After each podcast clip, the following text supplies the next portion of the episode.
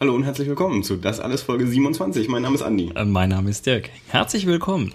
Und äh, Dirk wollte heute anscheinend nicht anfangen. Nein, äh, ich dachte, ich dachte mal, ich mache mal einen Staring-Contest und gucke mal, wann du dich bemüßigt fühlst anzufangen. bemüßigt. Das haben wir ja schon mal versucht, aber da hast du ja dann äh, nachgegeben. Ja. Naja, gut. Ähm, So jetzt halt. ja. Star Staring-Contest, hast du, hast du schon mal ähm, Was? einen Staring-Contest gemacht, so einen richtigen? Naja, nur, nee. Also so vor 25 Jahren, so in der Schule irgendwie, Okay. so, falls man das halt als Kind mal gemacht hat mit irgendwelchen Schulfreunden. Aber ansonsten äh, nicht professionell. Okay. Was Ja, suchst du gut, jetzt gerade professionell. her? Ja, es gibt einen sehr, sehr coolen, da muss ich jetzt gerade denk, dran denken, da muss ich nicht immer dran denken. Du suchst wieder irgendwelche Videos her, die keinem was nützen. Nee, ja, Also du kannst es dann verlinken, aber äh, im Moment äh, schaut sich das jetzt keiner an. na gut. Ja, nee, das ist klar. Aber ich suche mal raus und die werde mit in die Shownotes packen. Ja. Ja, das machst Das du. Beast von den Muppet Shows. Äh, ich glaube, bei den, bei den MTV Music Awards gibt's sowas. Ich, Es gibt sowas. sowas von MTV. Ja, es gibt also Film Awards und es gibt da auch so Musik Awards. Okay, ja, vielleicht, wahrscheinlich ist es eher Musik. However, ich bin wieder in Deutschland. Herzlich willkommen zurück. Ja, das ist jetzt natürlich komplett verwirrend, Ja, ja. Äh, nachdem äh, die, Aber wir die müssen uns auch ein bisschen entschuldigen. Folgen in einer Reihenfolge rauskamen, wie es nicht beabsichtigt war, Mhm. sodass die die Holland-Folge zuerst rauskam und danach die Folge, in der erwähnt wird, dass du nach Holland fahren Ja. wirst und dieses Interview führen wirst und das aber schon vorher veröffentlicht und so. Das, äh, da gab es ein bisschen äh, Missverständnisse. Ja, das, äh, ich hab, das Problem war, ich habe ich hab Volker einen Link geschickt und gesagt, hier, guck mal, da kannst du mal reinhören. Das haben wir gerade aufgenommen. Er hat den Link sofort auf allen möglichen Medien publiziert. Ja, nicht auf allen möglichen, war bloß auf Facebook geschrieben, aber dann wurde das irgendwie sofort irgendwie geliked und weiterverbreitet und dachte ich mir, okay, dann stelle ich es halt online. Ja. Ich, ja, ich hätte es gerne in der Zwischenwoche veröffentlicht, aber so waren es halt fünfeinhalb Stunden. Ich das weiß, alles du klangst ein bisschen pissig. Ey, ich war, ja, ich, ja, ich war an dem, an dem Abend hat's mir nicht so gut gefallen. Ja, Ja, das habe ich gemerkt. ja ich habe da doch gerne auch ein bisschen die Kontrolle über die Veröffentlichung äh, unseres Podcastes und äh, äh, was so die, die Veröffentlichungspolitik angeht, habe ich auch so meine eigenen äh, Meinungen und Taktiken und ich hätte das lieber über zwei Wochen verteilt und nicht fünfeinhalb Wochen in einer Woche rausgekloppt, Ja. fünfeinhalb Stunden in einer Woche rausgekloppt, das fand ich ein bisschen viel. Aber so ist es halt gewesen. Äh, Aber der Vorteil ist, man kann es ja jederzeit hören. ja, ja, schon, also aber ich mit finde, Unterbrechung und Pause ja, ja, trotzdem, aber ich, äh, ja, auf iTunes, stimmt, äh, www.das-alles.de, nicht schlecht. Twitter, Weiter. das Ad, Unterstrich. das Unterstrich, Ad, ja. ja, das Ad braucht man nicht. Das Ad Ja. ist ja nur so eine Modeerscheinung hier, das Ad davor zu sagen. Username ist Username und der Username ist das Unterstrich alles. Gut. Und natürlich auf Facebook das alles Podcast irgendwas. Irgendwo ist ein Punkt. Das wissen wir bis heute nicht. ja, ich habe es nicht nachgeschaut. Irgendwo ist der Punkt.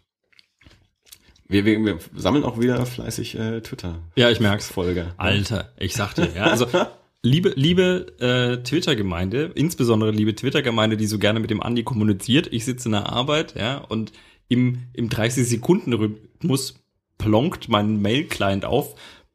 Du wurdest erwähnt. Bling, du wurdest erwähnt. Bling, du wurdest favorisiert. Bling, du wurdest erwähnt. Ich Aber ganz einfach. hör halt auf. So häufig passiert es ja nun auch wieder nicht. Es war jetzt halt letzte Ja, Woche mal wieder eine Kommunikation. In dieser Kommunikation habe ich, ich glaube genau zweimal was geschrieben, dass ich da jedes Mal dann immer noch mit drin war, während die anderen weitergemacht haben. Äh, dafür konnte ich dann ja auch Ja, nichts. also ich habe irgendwann gemerkt, okay, der Panini Verlag redet jetzt gerade mit uns jetzt. Alles klar. Ja, Ja, ist doch wunderbar. natürlich. Die haben uns heute auch schon gleich wieder einen neuen Folger äh, beschert. Ja. Ja, wir sind auch ein, äh, ein illustrer Podcast mit einem illustren Publikum. Wenn die uns auch alle zuhören, die uns da folgen, Wer stimmt? das wäre ja ganz großartig. Die würden uns nicht auf Twitter folgen, wenn sie sich nicht auf fünfeinhalb Ja, Stunden Podcast pro uns folgen ja auch, ich, ich müsste mal nachschauen, ich glaube, uns hat wieder einer entfolgt, ich muss mal nachgucken, was das ist, weil über die Feiertage, so, ja, so grob Weihnachten, Silvester rum, ähm, sind mal wieder zwei äh, Follower aufgetaucht, wo vollkommen klar ist, die, die folgen nicht wirklich uns. Äh, das eine war, ich glaube, auch so ein, so ein Podcaster aus den Staaten oder aus England, ich glaube aus den Staaten, und das andere war so eine Musikcomedian auch aus den Staaten, die halt irgendwie eineinhalb Millionen Twitter-Follower hat und der andere hat auch keine Ahnung wie viel hunderttausend und so, wo ich also ganz genau weiß, okay, die folgen einfach allem und jedem, um hauptsächlich zurückgefolgt zu werden, was ich in dem Fall dann halt nicht mache. Würde ich nicht sagen. Also- Vielleicht findet Lady Gaga uns ja wirklich gut. Ja, also ich schaue mir ja jeden einzelnen Follower tatsächlich an, wie, wie realistisch der ist, dass der wirklich uns folgt und nicht einfach nur blind. Ah. Ja? Dann, dann folge ich auch zurück. Wenn es nur so hier so Querverteiler irgendwie sind, äh, dann, dann muss ich denen nicht folgen. Die, die spammen mir dann die Ich sagte, Lady Gaga findet uns so gut, die versteht kein Wort, aber mag unsere Stimmen so gerne, dass sie uns trotzdem folgt. Also die, Und die, folgt, die folgt uns nicht. Also Na gut, das ist nicht so. das ist schade. Hättest du das gerne, dass Lady Gaga dir folgt? Ja, Ja? warum nicht? Schreib ihr doch mal von deinem Privataccount. Ah. Ja, privat folgt sie mir ja schon. Ach so, Ah. natürlich. Ver, verzeih, verzeih. das konnte ich natürlich nicht ahnen. Ja, ja ähm, falls jemand die Volker-Folge, äh, Volker-Folge? die Volker-Folge gehört hat äh, Hate Alice. und Aus Holland. die 25,5, äh, gib doch mal Feedback. So, also ich fand die, ich, ich habe die ja erst im Nachhinein gehört, weil ich war ja nicht anwesend. Das heißt, ich habe die, Leider. ich habe die tatsächlich und ich hatte ja auch nicht die Möglichkeit, sie vorab zu hören vor der Veröffentlichung, weil sie wurde ja Niemand. schneller veröffentlicht. Das heißt, ich habe sie tatsächlich auch erst gehört, ähm, als sie auf iTunes dann raus war. Äh, Du bist immer noch pissig, oder? nee. Nee, pissig, nee, pissig, pissig bin ich nicht mehr. Äh, das nicht. Nee, die, ich fand die Folge echt gut. Also die hat mir großen Spaß gemacht. Also ich, meine, ich kenne Volker ja noch ein bisschen von, von, von damals, als er noch hier war. Mhm. das ist jetzt auch schon wieder ein paar Jahre her. Ähm, und ich fand es extrem interessant. Also mir ist diese Spielebranche ja auch eher fremd. Ich habe da sehr wenig mit zu tun.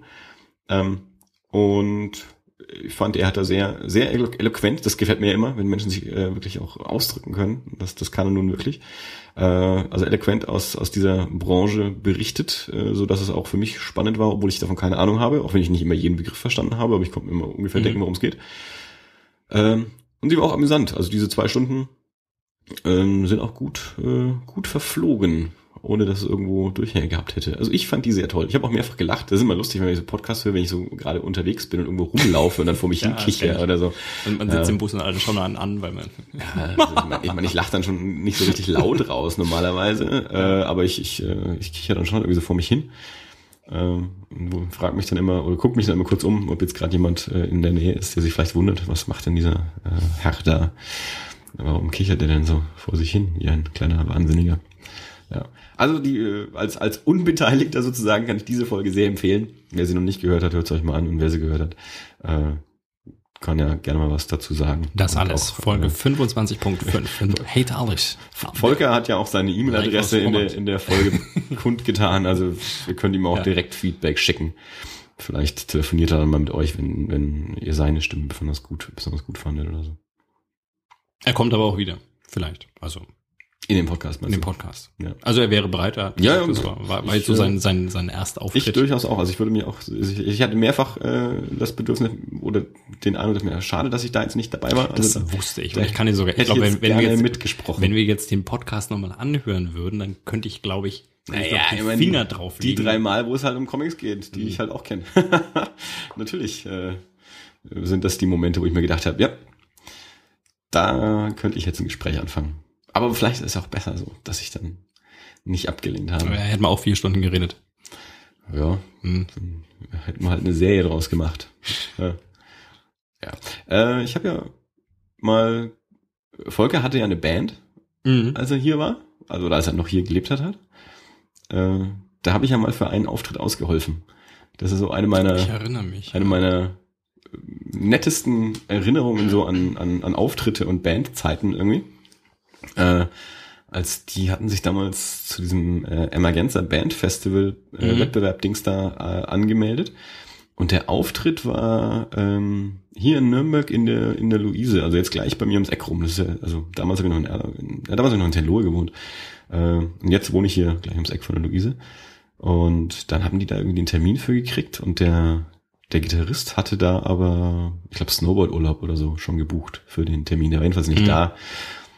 Und da hat Volker mich dann irgendwie gefragt, ob ich für den einen Auftritt nicht, äh, nicht aushelfen wollte. Und das war ganz cool, weil die haben dann, äh, ich weiß nicht mehr, halt vier, fünf, sechs Lieder oder so äh, gespielt.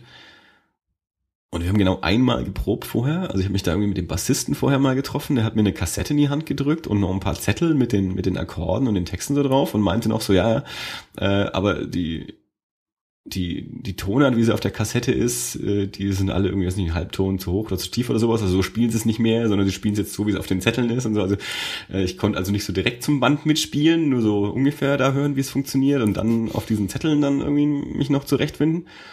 Und habe das also so im Vorfeld so ein bisschen drauf geschafft und dann haben wir genau einmal zusammen geprobt. Und dann war dieser Auftritt. Äh, und das war ganz cool. Das hat echt Spaß gemacht. Also es war so, ja, da, für, für mich ging es da ja um nix. Also ich, mhm. ich war ja in diesem Wettbewerb nicht richtig beteiligt, von daher äh, konnte ich das relativ locker angehen und, und auch da einfach nur so Spaß haben. Ähm, äh, ich glaube, ja, das war dann nur noch ein Bassist und ein Schlagzeuger. Also es war nur, genau, ein, also ich eine Gitarre, Bassist, Schlagzeuger und Volker im Gesang. Und, und äh, Volker und ich haben auch ein bisschen rumgespaßt auf der Bühne. Äh, das Einzige war dann, das weiß ich noch, als er dann irgendwie dann äh, mit seiner Wasserflasche da irgendwie irgendwie meinte, er, er müsste mir dann noch irgendwie beim Spielen Wasser über den Kopf schütten oder so.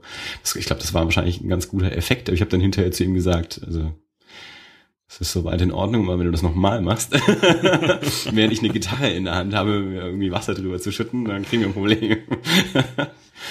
und die haben irgendwie auch ein paar paar Fans mit dabei gehabt und die waren dann ganz witzig, weil die hinterher alle zu mir gesagt haben, hey, willst du nicht fest in die Band einsteigen? Der andere Gitarrist, der ist immer so ein bisschen langweilig und das war ganz cool mit dir und so. Und willst du da nicht fest mitspielen? Ja, war jedenfalls sehr witzig. Irgendwo, Habt ihr gewonnen? Nee, also die, ich, ich bin an dem Abend dann nicht mehr bis zum Ende geblieben, weil mir, mir, mir ging es irgendwie gar nicht so gut. Ich war immer ein bisschen angeschlagen. Aber ähm, die die sind in der Runde dann auch rausgeflogen. Also das ist ja eh immer äh, diese ersten, diese Regionalrunden und dann kommt man dann weiter in, keine Ahnung, was für ein Finale ist dann, glaube ich, in oder für, für Bayern oder für Süddeutschland ist dann, glaube ich, in München die nächste Stufe und äh, dann gibt's glaube ich, nochmal was für Deutschland und für Europa, glaube ich, auch noch. Also genau weiß ich nicht, wie viele Stufen das Ding dann insgesamt so haben mhm. kann.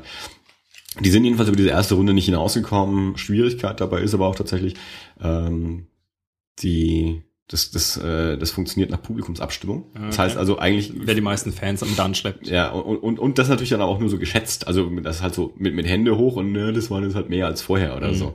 Äh, und wir haben uns allererste gespielt. Äh, und da sind einfach noch gar nicht so viele da. Und es ist zwar, die Reihenfolge wird zwar ausgelost, so dass dann eben auch nicht die Leute wissen, meine Band spielt erst um 10, ich komme erst um 10, aber das wird halt vorher schon längst ausgelost. Also da schreibst du deiner Fangemeinde schnell mal, ihr müsst euch nicht so beeilen, wir spielen erst um 10. Ja. Äh, und, und wir haben halt das allererste gespielt. Ähm, war, ja, waren nicht so viel. Ich habe die anderen Bands dann auch nicht mehr alle gesehen. Wie gesagt, ich bin, glaube ich, nicht bis zum Ende geblieben. Ja. Nö, hat aber Spaß gemacht. Das war, da, da erinnere ich mich immer wieder gerne mal dran. Das war, war eine äh, so ein, Trotz des Wassers. netter kleiner Ausflug. Naja, ich meine, das, das, das hat ja auch Spaß gemacht. Ich war da ein bisschen mh, hm, sehr empfindlich mit, mit so meinen Gitarren und so. Ja. Das kann man erst machen, wenn wir die Gitarre im Anschluss danach ins Publikum wirft. ja, das kann ich mir nicht leisten. Ja, das, äh, das dann doch nicht. Ja. Nee, war nett. Äh, von daher äh, mit Volker auf jeden Fall äh, gerne auch mal wieder Podcast machen. Ja. Ich habe schon Pläne. Du hast schon Pläne. Ich habe Pläne. Sehr gut. Pläne haben wir alle. Lass uns Thema machen. Thema. Wir haben, äh, wir haben ein paar Themen vor, also ich habe ein paar auf der Liste stehen und ein paar mhm. davon involvieren auch dich. das freut mich. Sag einfach Bescheid. ich, nein, also ich, ich, ich würde einfach mal ähm, von oben erstmal runtergehen, weil es auch das, das älteste jetzt schon ist. Ähm, die die neuen Sherlock-Episoden sind jetzt gelaufen. Ja. Ich habe sie noch nicht gesehen. Du hast sie gesehen. Äh, das interessiert mich aber auch noch gar nicht so weit, sondern was mich eigentlich interessiert ist, sie haben vorab im Dezember so eine Mini-Episode von, ich weiß gar nicht mehr, acht Minuten oder sowas mhm. äh, vorab veröffentlicht, so als, als Teaser ähm, für, die, für die neue Staffel.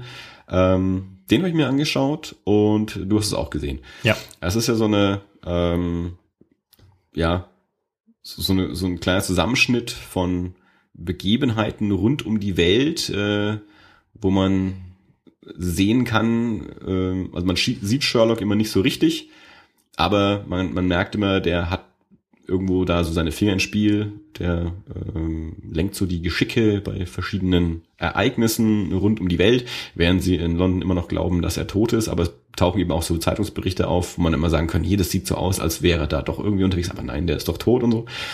Ähm, so dieses Ding. Ähm, ist dir irgendwas aufgefallen, als du das angeschaut hast?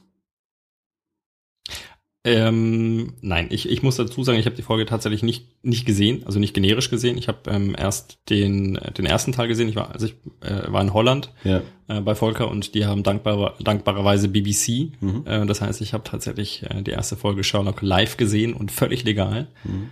Und ähm, erst im Nachhinein, als du mir gesagt hast, es gibt diese Minisode, schau dir die mal an, ähm, habe ich da, da mal reingeguckt. Und dadurch war es jetzt dann noch schon nicht mal so spannend, weil ich wusste, ja, der kommt wieder, der lebt tatsächlich noch. Aber du hast es angeschaut. Große Überraschung. Ja, ich habe es mir angeschaut. Ich weiß jetzt tatsächlich nicht, wahrscheinlich weißt du jetzt wieder 100 kleine Kleinigkeiten. Nee, ja, es geht mir, es geht mir um genau eine Sache geht's mir. Okay. Also ich weiß jetzt tats- tatsächlich nicht, worauf, äh, genau worauf, du raus willst. Okay. Also was ich tatsächlich mag äh, oder was, äh, was mir Spaß gemacht hat, das ist einfach dieser Erzählstil. Da gibt es bestimmt einen, einen professionellen Ausdruck. Lustigerweise habe ich mir genau das, diese Frage auch gestellt, ähm, während ich diese, diese Mini-Episode gesehen habe. Ähm, wenn man äh, so direkt von einer Szene zum Satzende in eine andere Szene übergibt, die dann Verstehst du, was ich meine? Ich glaube, ich verstehe, was du meinst, ja. Ja. Aber ja, wüsste ich jetzt auch nicht. Na gut. Müsste ich mir auch nochmal so anschauen. wichtig. das, hatte, das hatte ich jetzt zum Beispiel nicht so in Erinnerung äh, von. Naja, das hat halt Spaß gemacht. Episode. Das ist halt, äh, Ja. Nee, was ich ich gewissen hab- Drive. Ich habe ähm, einige Leute gesehen, die die halt ähm, gepostet haben, als die rauskommen. Mhm. Das war ja, weiß ich nicht, zwei Wochen oder so, bevor die eigentliche äh, erste Folge kam. Ich habe aber niemanden sonst was dazu sagen hören. Deswegen ähm, weiß ich nicht, wie die, wie die Reaktionen auf diese Mini-Episode tatsächlich waren. Aber ich habe sie mir eben angeschaut und ich hatte eine Reaktion dazu. Und zwar folgende. äh, ich habe ja mal diese, diese These hier rausgehauen, die ich auch immer wieder gerne weiter verbreite, dass wir mit, ähm, also es geht jetzt wieder um deutsche Produktion und ausländische Produktion. Also Mhm. Eins unserer Lieblingsthemen.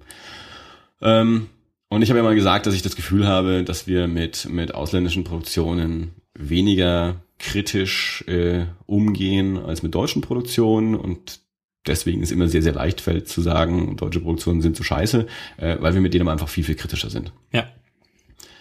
Ähm, in dieser Mini-Episode sieht man Sherlock in Hamburg um einen großen Tisch sitzen mit anderen Geschworenen. Ja, ja. Und ein Gerichtsurteil Ja, also, also das, ja. Ja? Da, Also ich, ich will das nicht, ich will nicht sagen, das ist doof, aber ich glaube aber, also ist mir da nur wieder aufgefallen, dass wir das da viel leichter hinnehmen. Es gibt in Deutschland so ein Geschworenengericht einfach nicht, ja. Aber Sherlock finden wir ja alles super und das ist ja eh nur so eine Mini-Episode und das ist ja, das ist ja irgendwie ganz witzig und sowas. Aber ich glaube, dass wir zum Beispiel so was, was das ist ja auch sehr leicht zu recherchieren. Also das wäre jetzt nicht schwer gewesen für äh, Stephen Moffat und Team, ähm, das so einen Fehler nicht zu machen, aber ich glaube, dass wir eben äh, das da, dass wir da leichter drüber hinwegsehen, als wir das ähm, bei einer gut, eigenen also- Produktion machen würden. also tatsächlich ist es mir aufgefallen. Ähm, ich habe die, die Mini-Episode mit der Freundin angeschaut und also wir haben, wir haben beide in dem Moment gegrinst und wir haben uns nachher auch darauf angesprochen und es ist, äh, also war ja tatsächlich äh, eigentlich nicht zu übersehen, dass das einfach halt nicht unser Rechtssystem ist. Ja. Also, abgesehen davon, sie haben ein paar tatsächlich, also das ist im Englischen auch sehr lustig. Ja, ja. Du hast die Mini-Episode auch auf Englisch gesehen. ich glaube, sie gibt's auch noch nicht auf Deutsch, nicht, aber ich Okay. habe es auf Englisch gesehen, ja. Also, weil halt sehr lustig war, weil teilweise wohl wirklich Deutsche Ja. das gesprochen haben und also die einen sagen nicht schuldig und die anderen sagen make schuldig. ja, ja, ja, das fand ich auch recht witzig. Ja. Und äh, was halt einfach total schräg klingt, was aber wahrscheinlich einfach nur deutsch genug klingt für das ja, englische ja, Ohr. natürlich. Ja. Ähm, aber das ist tatsächlich eine Sache, also das ist mir aufgefallen, aber nicht in dem Sinne negativ, sondern das, Ja. ist, das fällt mir genauso ist- auf, wie, wie wenn, wenn, wenn man irgendwie, das ist mir, keine Ahnung, äh, die, die, die, die Born-Geschichten auch. Also die spielen ja teilweise auch in Deutschland und da stimmen halt einfach tatsächlich die Polizeisirenen ja nicht. Ja, wir haben halt kein Geheule, sondern wir haben halt einen, einen Zweitonklang. Das wäre Ja. jetzt nicht so schwer herauszufinden. Die müssen es ja gehört haben. Also wenn ein Polizeiauto mit Blaulicht fährt, die haben bestimmt mal gehört, wie ein deutsches Ja. Horn klingt. Ich, ich, ich will mich da nicht groß dran aufhängen. Und natürlich, ich sage ja. Ja. ich sage ja, ich glaube auch, ich glaube auch, dass das vielen auffällt. Ich glaube nur, dass es ihnen da nicht so unangenehm auffällt, wie es in einer deutschen Produktion wäre. Wie gesagt, das, das kann ich jetzt nicht beweisen. Da habe ich überhaupt keine, äh, äh, keine empirischen Ergebnisse dazu. Äh, mir ist es nur da eben, weil als das davor kam, kam mir das halt so in den Sinn, wo ich mir dachte, ich glaube, äh, bei deutschen Produktionen äh, regen wir uns eben viel, viel schneller auf, wenn da solche äh, Schnitzer, nenne ich es jetzt mal, drin sind, äh, als wir es da eben tun. Da lächeln wir drüber hinweg äh, weil der Rest ja alles super ist. Ähm, aber was ich ja auch schon mal gesagt habe, ähm, bei einem Tatortkommissar schreien wir, glaube ich, viel viel, viel schneller, so würde ein deutscher Kommissar niemals handeln, als wir es eben bei amerikanischen oder englischen äh, Polizisten tun würden, weil es eben diesen Verfremdungseffekt ja auch hat, weil es eben nicht bei uns zu Hause ist. Also ähm, weil das für uns ja eine, eine in gewisser Abstufung fremde Welt ist. Ähm, deswegen nehmen wir es da eben leichter hin, also glaube ich, äh, als ähm, in den in einheimischen Produktionen. Weiß ich tatsächlich nicht, ob das was mit der Produktion zu tun hat oder direkt mit dem Thema. Also ich, ich glaube, ich könnte tatsächlich, ich, ich schaue kein Tatort, ich habe kein Fernsehen, insofern habe ich auch kein, kein Tatort. Ähm, aber ich mal davon ausgehend, dass man zum Beispiel ein gewisses, vielleicht aggressives Verhalten oder dergleichen, ähm, dass man von einem deutschen Kommissar nicht erwarten würde. Ich meine, ich war verhältnismäßig häufig in irgendwelchen Zeugenvernehmungen. Das mag daran liegen, dass ich in der Gastronomie arbeite und da passiert sowas halt ab und zu, dass man mal irgendwann auf die Polizei bestellt wird und mal eine Aussage treffen soll. Und ähm, ich habe eine gewisse Vorstellung davon, wie die Polizei in Deutschland arbeitet. Und da, wenn du jetzt sagst, das ist ein, ein Verhalten, das würde ein deutscher Kommissar nicht an den Tag legen, dann ähm, habe ich eine ungefähre Vorstellung davon, was du meinst. Das, glaube ich, könnte ich tatsächlich auch schwerer verzeihen, als, ähm, als diesen Bruch mit dem Rechtssystem. Ja, weil ich weiß tatsächlich in dem Moment, ich weiß ja, was sie damit sagen wollen. Ja, ich meine, ich, da, da sitzt Sherlock in, in, diesem, in diesem Saal und ähm, zerlegt halt quasi dieses Geschworenensystem. Mhm. Und ähm, ich, da geht's nicht in erster Linie um das System. Ähm, das wäre ja transferierbar, dann wäre es halt nicht in Deutschland, dann wäre es halt genau. irgendwo anders. Richtig. Ja? ja. Also damit kann ich tatsächlich leben. Wenn ich jetzt aber sage, ich mache einen Tatort und ich mache ihn in München und ich mache ihn authentisch, indem ich einen Münchner Kommissar dafür nehme, der einen bayerischen Dialekt hat, dann fällt es mir tatsächlich schwerer, das zu verzeihen. Das ist diese Geschichte einfach mit, ja. äh, mit welcher Realität gebe ich mir. Und wenn ich das getan habe, dann muss ich mich auch in den Rahmen der, der mir selbst auferlegten Realität bewegen. Das genau. ist bei, genau, bei jedem Science-Fiction-Film so. Das ja, Thema hatten wir auch schon mal. Ja, klar. Dem widerspreche ich ja gar nicht. Das ist ja genau das, was ich sage. Und ergänze dazu, dass wir eben ausländischen Produktionen, weil das für uns eine fremde Welt ist, sowas eher verzeihen. Vielleicht merken wir es weniger leicht. Auch?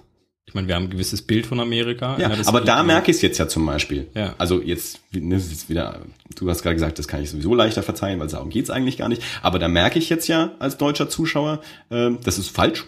Also grundfalsch einfach nur so. Mhm.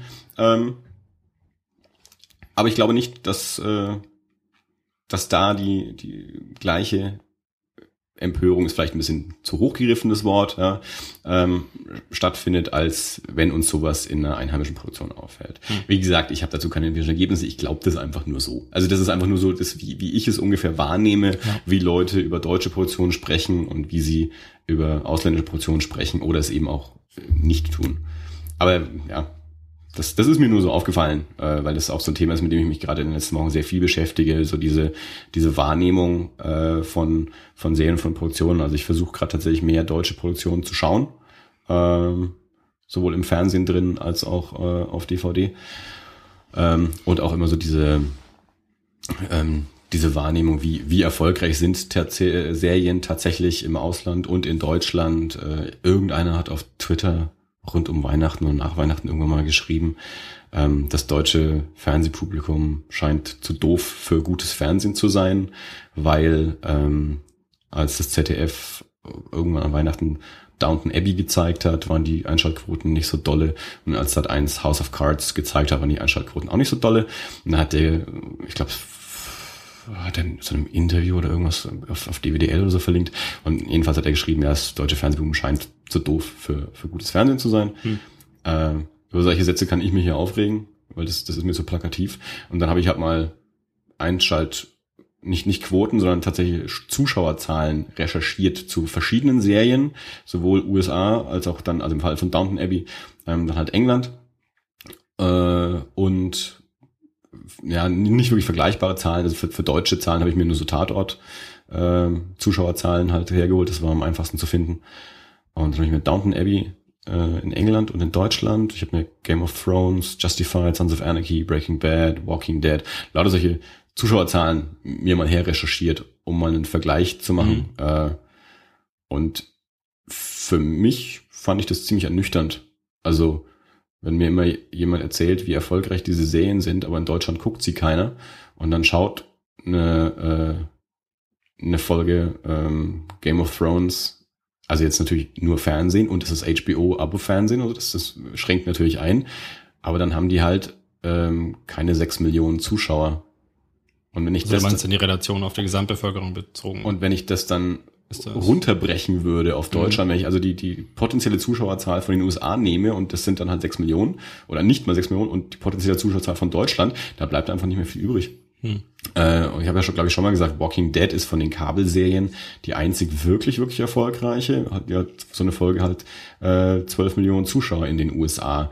12 Millionen Zuschauer hat in Deutschland äh, ein, ein wirklich erfolgreicher Tatort. Also die Münsteraner oder letztes Jahr auch der, der Til Schweiger Tatort. Die waren letztes Jahr die erfolgreichsten und die hatten jeweils 12, irgendwas Millionen Zuschauer. Hm. Ähm, und eine Folge Sons of Anarchy hat keine 6 Millionen und das ist schon nicht mehr HBO, das ist jetzt ja schon Basic Cable, also es können schon viel, viel mehr Leute sehen.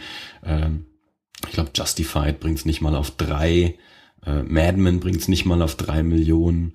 Äh, also dann, dann wundere ich mich ehrlich gesagt nicht, dass diese Serien nicht bei uns so äh, im deutschen Fernsehen ausgestrahlt werden, weil auch die, wir haben ja natürlich viel, viel weniger Sender, das heißt, die, die Fernsehlandschaft ist nicht so äh, breit gestreut und aber halt auch natürlich viel, viel weniger Potenzial an, an Zuschauern. Das heißt, wenn ein kleinerer Kabelsender in den USA davon überleben kann, dass Serien halt auch mal nur drei, vier, fünf Millionen äh, Zuschauer haben, äh, wenn man das aber eben runterbricht auf deutsche Verhältnisse, bleiben da, glaube ich, so wenige über, dass es dann sich halt eben nicht mehr lohnt. Äh, und dann wundere ich mich nicht, dass es keiner ausstrahlt oder dass es halt nur nachts gezeigt wird oder sowas. Also Downton Abbey hatte halt, ich glaube, zwei Millionen Zuschauer auf dem ZDF. Das ist jetzt gar nicht so schlecht, finde ich. Also ich weiß nicht genau, wie viel Quote das tatsächlich ist, aber zwei Millionen. Äh, in, in, in England hat es halt zehn, aber es ist natürlich auch, es ist halt nun mal eine englische Serie mit einem sehr englischen Thema und einem sehr englischen Setting. Das muss ich jetzt vom deutschen Publikum auch gar nicht erwarten, egal wie gut es ist. Äh, müssen die sich nicht zwingend dafür interessieren. da, da kann ich dann jedenfalls meiner Meinung nach nicht sagen, das deutsche Publikum ist zu doof. Also das, das, ist, das greift mir dann einfach zu kurz. Ja. Ja. ja.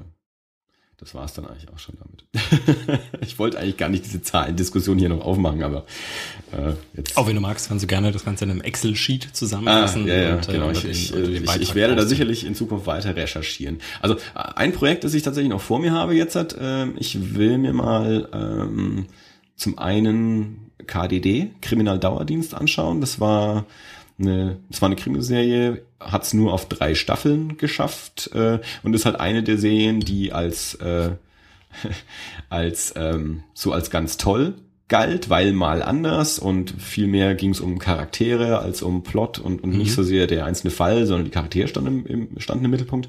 Ähm, aber offensichtlich bei den Zuschauern nicht so erfolgreich. Aber das will ich mal ausprobieren.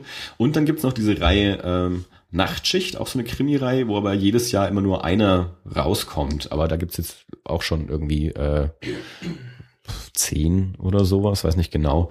Äh, die will ich einfach mal aus, auch mal ausprobieren. Äh, ob das vielleicht auch so Beispiele sind für, es gibt gutes deutsches Fernsehen. Aber wenn es halt keiner anschaut, dann wird's halt auch nicht weiter produziert.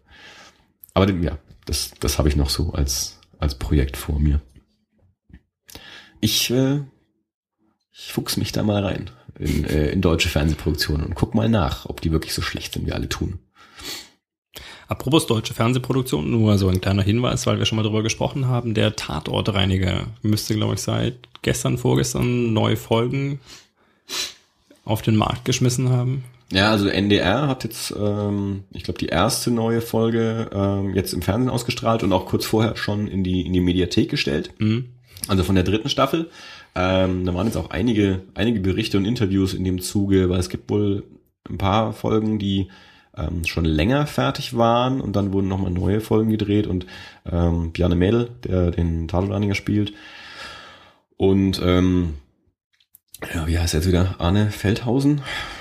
Ralf Husmann ist der andere, Arne Feldhausen oder so ähnlich, der, der Regisseur äh, von, von Tatortreiniger. Also die zwei haben das halt zusammen entwickelt. Ähm, fühlen sich also recht äh, ja, schlecht behandelt vom NDR, NDR als produzierendes äh, Studio. Mhm. Zum einen, dass, äh, dass es jetzt die, die neuen Folgen so als, als Event-Programmierung gezeigt wurden, also an drei Tagen in Folge jeweils äh, zwei Folgen oder so, immer eine neue und eine alte oder irgendwie so. Also sie wünschen sich, sie hätten halt lieber gern einen, einen festen Sendeplatz, so einmal die Woche und das dann Ja. halt sechs Wochen lang äh, und, und nicht so, so als Eventprogrammierung halt rausgehauen. Und sie hätten gern mehr Drehzeit. Also sie hätten gern einen Tag mehr. Ich glaube, jetzt aktuell haben sie vier Tage oder so pro Folge und sie hätten gern fünf. Und sie fühlen sich halt nicht, nicht gut genug behandelt vom NDR und da müsste man für die Zukunft noch verhandeln und wenn das nicht läuft, dann gibt's halt keinen Tatortreiniger mehr oder es findet sich vielleicht ein anderes, ein anderer Sender, das produziert. Ähm, aber ja, ich habe jetzt tatsächlich die, die erste Staffel. Wir hatten ja mal die allererste Folge angeschaut. Ja. Von der, aus der ersten Staffel habe ich jetzt neulich mal die, die restlichen drei Folgen noch angeguckt. Äh, hat mir wahnsinnig viel Spaß gemacht auch. Also ich habe teilweise sehr, sehr, sehr gelacht. Ähm, und jetzt die, die zweite Staffel habe ich noch rumliegen, die wir jetzt auch demnächst nochmal gucken. Ähm, ja, also den, den kann man auf jeden Fall super äh, anschauen. Da sind sich aber auch irgendwie alle einig. So, also die, die es gesehen haben. Das Mhm. muss man, ich relativiere ich gleich wieder, dieses, was ich immer sage, wer, wer ist denn bitte alle? Ja, alle sind halt doch auch wieder nur sehr wenige. Aber die, die es gesehen haben, äh, finden es spitze und ich äh, zähle mich dazu. Äh, wollte ich, wie gesagt, nur anbringen, weil, ähm, weil ich kurz nicht drüber gestolpert bin. Und Ja. Also zumindest jetzt, ähm, du warst ja da durchaus eingetragen. Ich habe auch von, von, von Uli fast schon Mhm. Anschiss kassiert, dass ich mir nur die erste Folge angeschaut habe, im Rahmen dessen, was ich gesagt habe, der ist total super, den muss man gesehen haben. Ja, aber Uli, erstens, man muss gar nicht. Und zweitens, äh, wie wir ja neu schon diskutiert haben, alles zu seiner Zeit. Es ist ja alles, alles jederzeit verfügbar. Ja. Ja. Ich kann mir selber aussuchen, wann ich das schaue. Ich muss es nicht sofort gesehen haben. Ich glaube, das war jetzt auch eine weniger konkrete, das war, war, war eine eher metaphorische Aufforderung. Ja, ja, ich weiß. So. Ähm, Gut, dann machen wir ein größeres Thema auf. Ja, mal, mal kurz noch mal ein Abschluss zu Sherlock. Also ich habe tatsächlich ja schon die ersten zwei Folgen gesehen. Die erste auf BBC, die zweite, weil sie jetzt kam. ja. Ähm, die erste hat mir nicht so großen Spaß gemacht, muss ich ganz ehrlich sagen. Also die war schon nett, ähm, aber mir nicht, nicht Sherlockig genug. Das ist in den anderen Staffeln aber ganz genauso. Sherlockig genug. Also in den anderen Staffeln ja genauso. Die Folgen sind ja nicht alle gleich gut und gerade in der zweiten Staffel habe ich auch jetzt neulich wieder mit ein paar Leute gesprochen, die auch gesagt haben, na, da waren schon Gurken dabei. Ja. Also die erste fand ich jetzt nicht so super, aber die zweite hat schon, hat dann schon wieder Mhm. ähm, ganz klar ähm, in Erinnerung gerufen, wa- warum ich mich gefreut habe, dass Ja. jetzt wieder weitergeht. Das, äh, das meiste, was ich bisher mitbekommen habe, dass alle gesagt haben, ach, ist er niedlich, wenn er betrunken ist. Ja, das war so der, der Hauptkommentar, den ich bisher äh, mitbekommen habe. Ich möchte eine ganze Folge nur mit dem betrunkenen Sherlock. Ja, viel mehr weiß ich noch nicht drüber. Ja, ich möchte auch jetzt nicht spoilern. Äh, übrigens, apropos Spoiler, äh, das war bitte, bevor das Thema davon hatten, Volker hat mir kurz sich eine Nachricht geschrieben. Ähm, ich weiß nicht genau, bei welchem Film, aber er hat mir geschrieben. Ähm, ich wollte mir noch XY anschauen. Super. Und ich habe das erst gar nicht verstanden und dann kam ähm, erst im zweiten oder dritten Satz kam dann raus, dass er sich gerade die Folge angehört hat, in der wir darüber sprechen. Ja, Escape Plan war es, glaube ich Ja, in der, über den ich ja, glaube ich, ziemlich geschimpft habe, Ja. und er gesagt hat, naja, vielleicht, naja, er lässt jetzt erstmal. es ist ja nur eine Meinung. Ja. Ja, Nee, aber nee, nee, das ist nicht nur eine Meinung, der ist echt schlecht. ja, ja aber trotzdem ist es nur eine Meinung. Nee. Da habe ich schon, da hebe ich schon so einen gewissen Ah, äh, ich habe mittlerweile ja, axiomatischen du, Anspruch. du hast ja, also Escape Plan habe ich ja nicht gesehen und den Lone Ranger auch nicht. Das heißt, da habe ich auch erstmal nur mitbekommen, was, da hast du ja auch äh, sehr, sehr drüber geschimpft. da habe ich auch einen axiomatischen Anspruch. Ich glaube, und- immer wenn ich Dinge und- wirklich schlecht finde, Ja, ja. habe ich einen axiomatischen Anspruch. Und äh, Tut mir leid. Leila hat sich dann auch irgendwann noch drüber aufgeregt, als sie ihn dann irgendwann angeschaut hat. Ich habe aber mittlerweile Hätte sie mal auf mich gehört? auch schon, ja, die guckt ja dann auch immer alles zu Hause am Rechner, wo es ihr egal ist, was sie guckt. Äh, sorry. Äh, jedenfalls habe ich mittlerweile schon von mehreren Leuten, ähm, Du bist ein bisschen gemein heute. nein, bin ich Doch. nicht. Und ich habe noch gar Ja, Uli, ja, man muss nicht, ja. Und Leila äh, ist ja eh, wenn man es auf dem Rechner schaut, eh äh, Mist. Und Nein, ich habe nicht gesagt, dass es dann eh Mist ist. Ich habe nur gesagt, das ist halt, weil du sagst, hättest du mal auf mich gehört, aber die Überwindung ist zu Hause halt auf dem Rechner mal kurz zu gucken, da, da schaut man halt auch eher mal was an, wo Den- andere gesagt haben, der ist nicht so gut. Aber man geht halt dann nicht ins Kino. den Lone Ranger anzuschauen, ist immer noch verschwendete Lebenszeit. Ich habe aber trotzdem jetzt auch schon einige Leute gehört, ähm, die den Lone Ranger nicht schlecht fanden, die damit auch viel Spaß hatten. Also auch die gibt es und das durchaus auch Menschen, die ich zum Teil zumindest ernst nehmen würde. Hm. Ich, habe ich, ich hab davon keine Minute gesehen. Ich kann dazu nichts sagen. Ich kann nur sagen, es gibt auch andere Meinungen. Naja, nein, der, ich mein, der war technisch vielleicht nicht schlecht gemacht und der hatte sicherlich auch seine, seine Momente, in denen ich mal geschmunzelt habe. Das Einzige, was ich sage, ist, das ist äh, Pirates of the Caribbean im Wilden Westen und zwar mit den gleichen Gestalten und mit den gleichen Witzen. Wenn man das gut findet, dann okay. Ich, ich fand halt nicht so gut. Und das ist axiomatisch. so.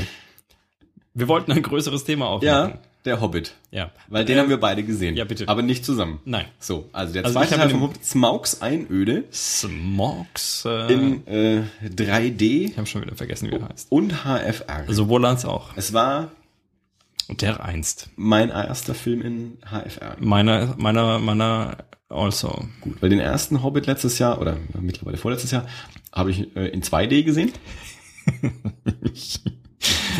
Also ich habe den ersten Hobbit äh, auf einem Laptop gesehen über einen Zeitraum von ungefähr Na. 14 Tagen. In, in, Zum Glück reden wir auch nicht über den ersten Teil. nein.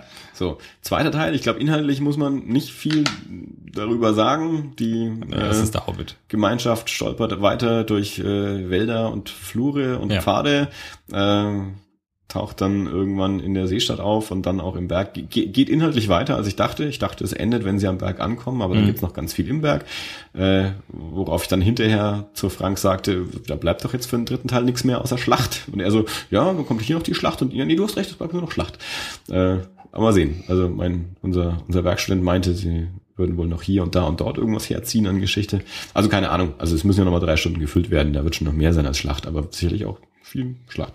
Schlacht, Schlacht. Gut. Äh, inhaltlich, ja, ich glaube, der hat mir besser gefallen als der erste Teil von der Geschichte, wobei Mhm. ich mich schwer auf die Geschichte konzentrieren konnte. Wie ging's dir denn so? Also, ähm, wir haben ja tatsächlich, ähm, also ich war, wie gesagt, bei, bei Volker und meiner Schwester Julia in, in Holland. Und das sind ja beides Freaks, Nerds. Oh! Gut, dass du sagst. Ja, gut, dass ich es sage. Gut, dass ich es sage. Ich war ja in Holland. Ja. Kurzer Exkurs.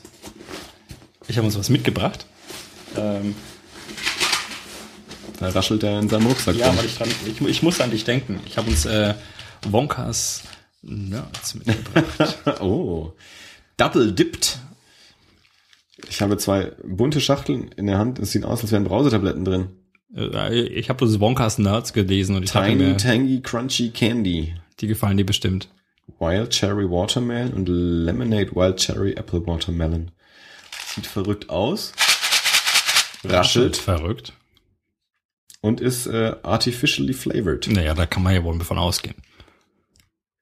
Feed your imagination. Ja, Mensch, das Charlie in the Chocolate Factory. Ich, äh, weil, weil hier, ähm, also Willy Wonka und sowas, ich habe mir jetzt endlich äh, den, ähm, den Original Willy Wonka Film besorgt, Okay. aber noch nicht gesehen. Also äh, spreche ich auch nochmal an. Weil ich vermute jetzt mal ganz dreist, dass du den nicht gesehen hast. Nein.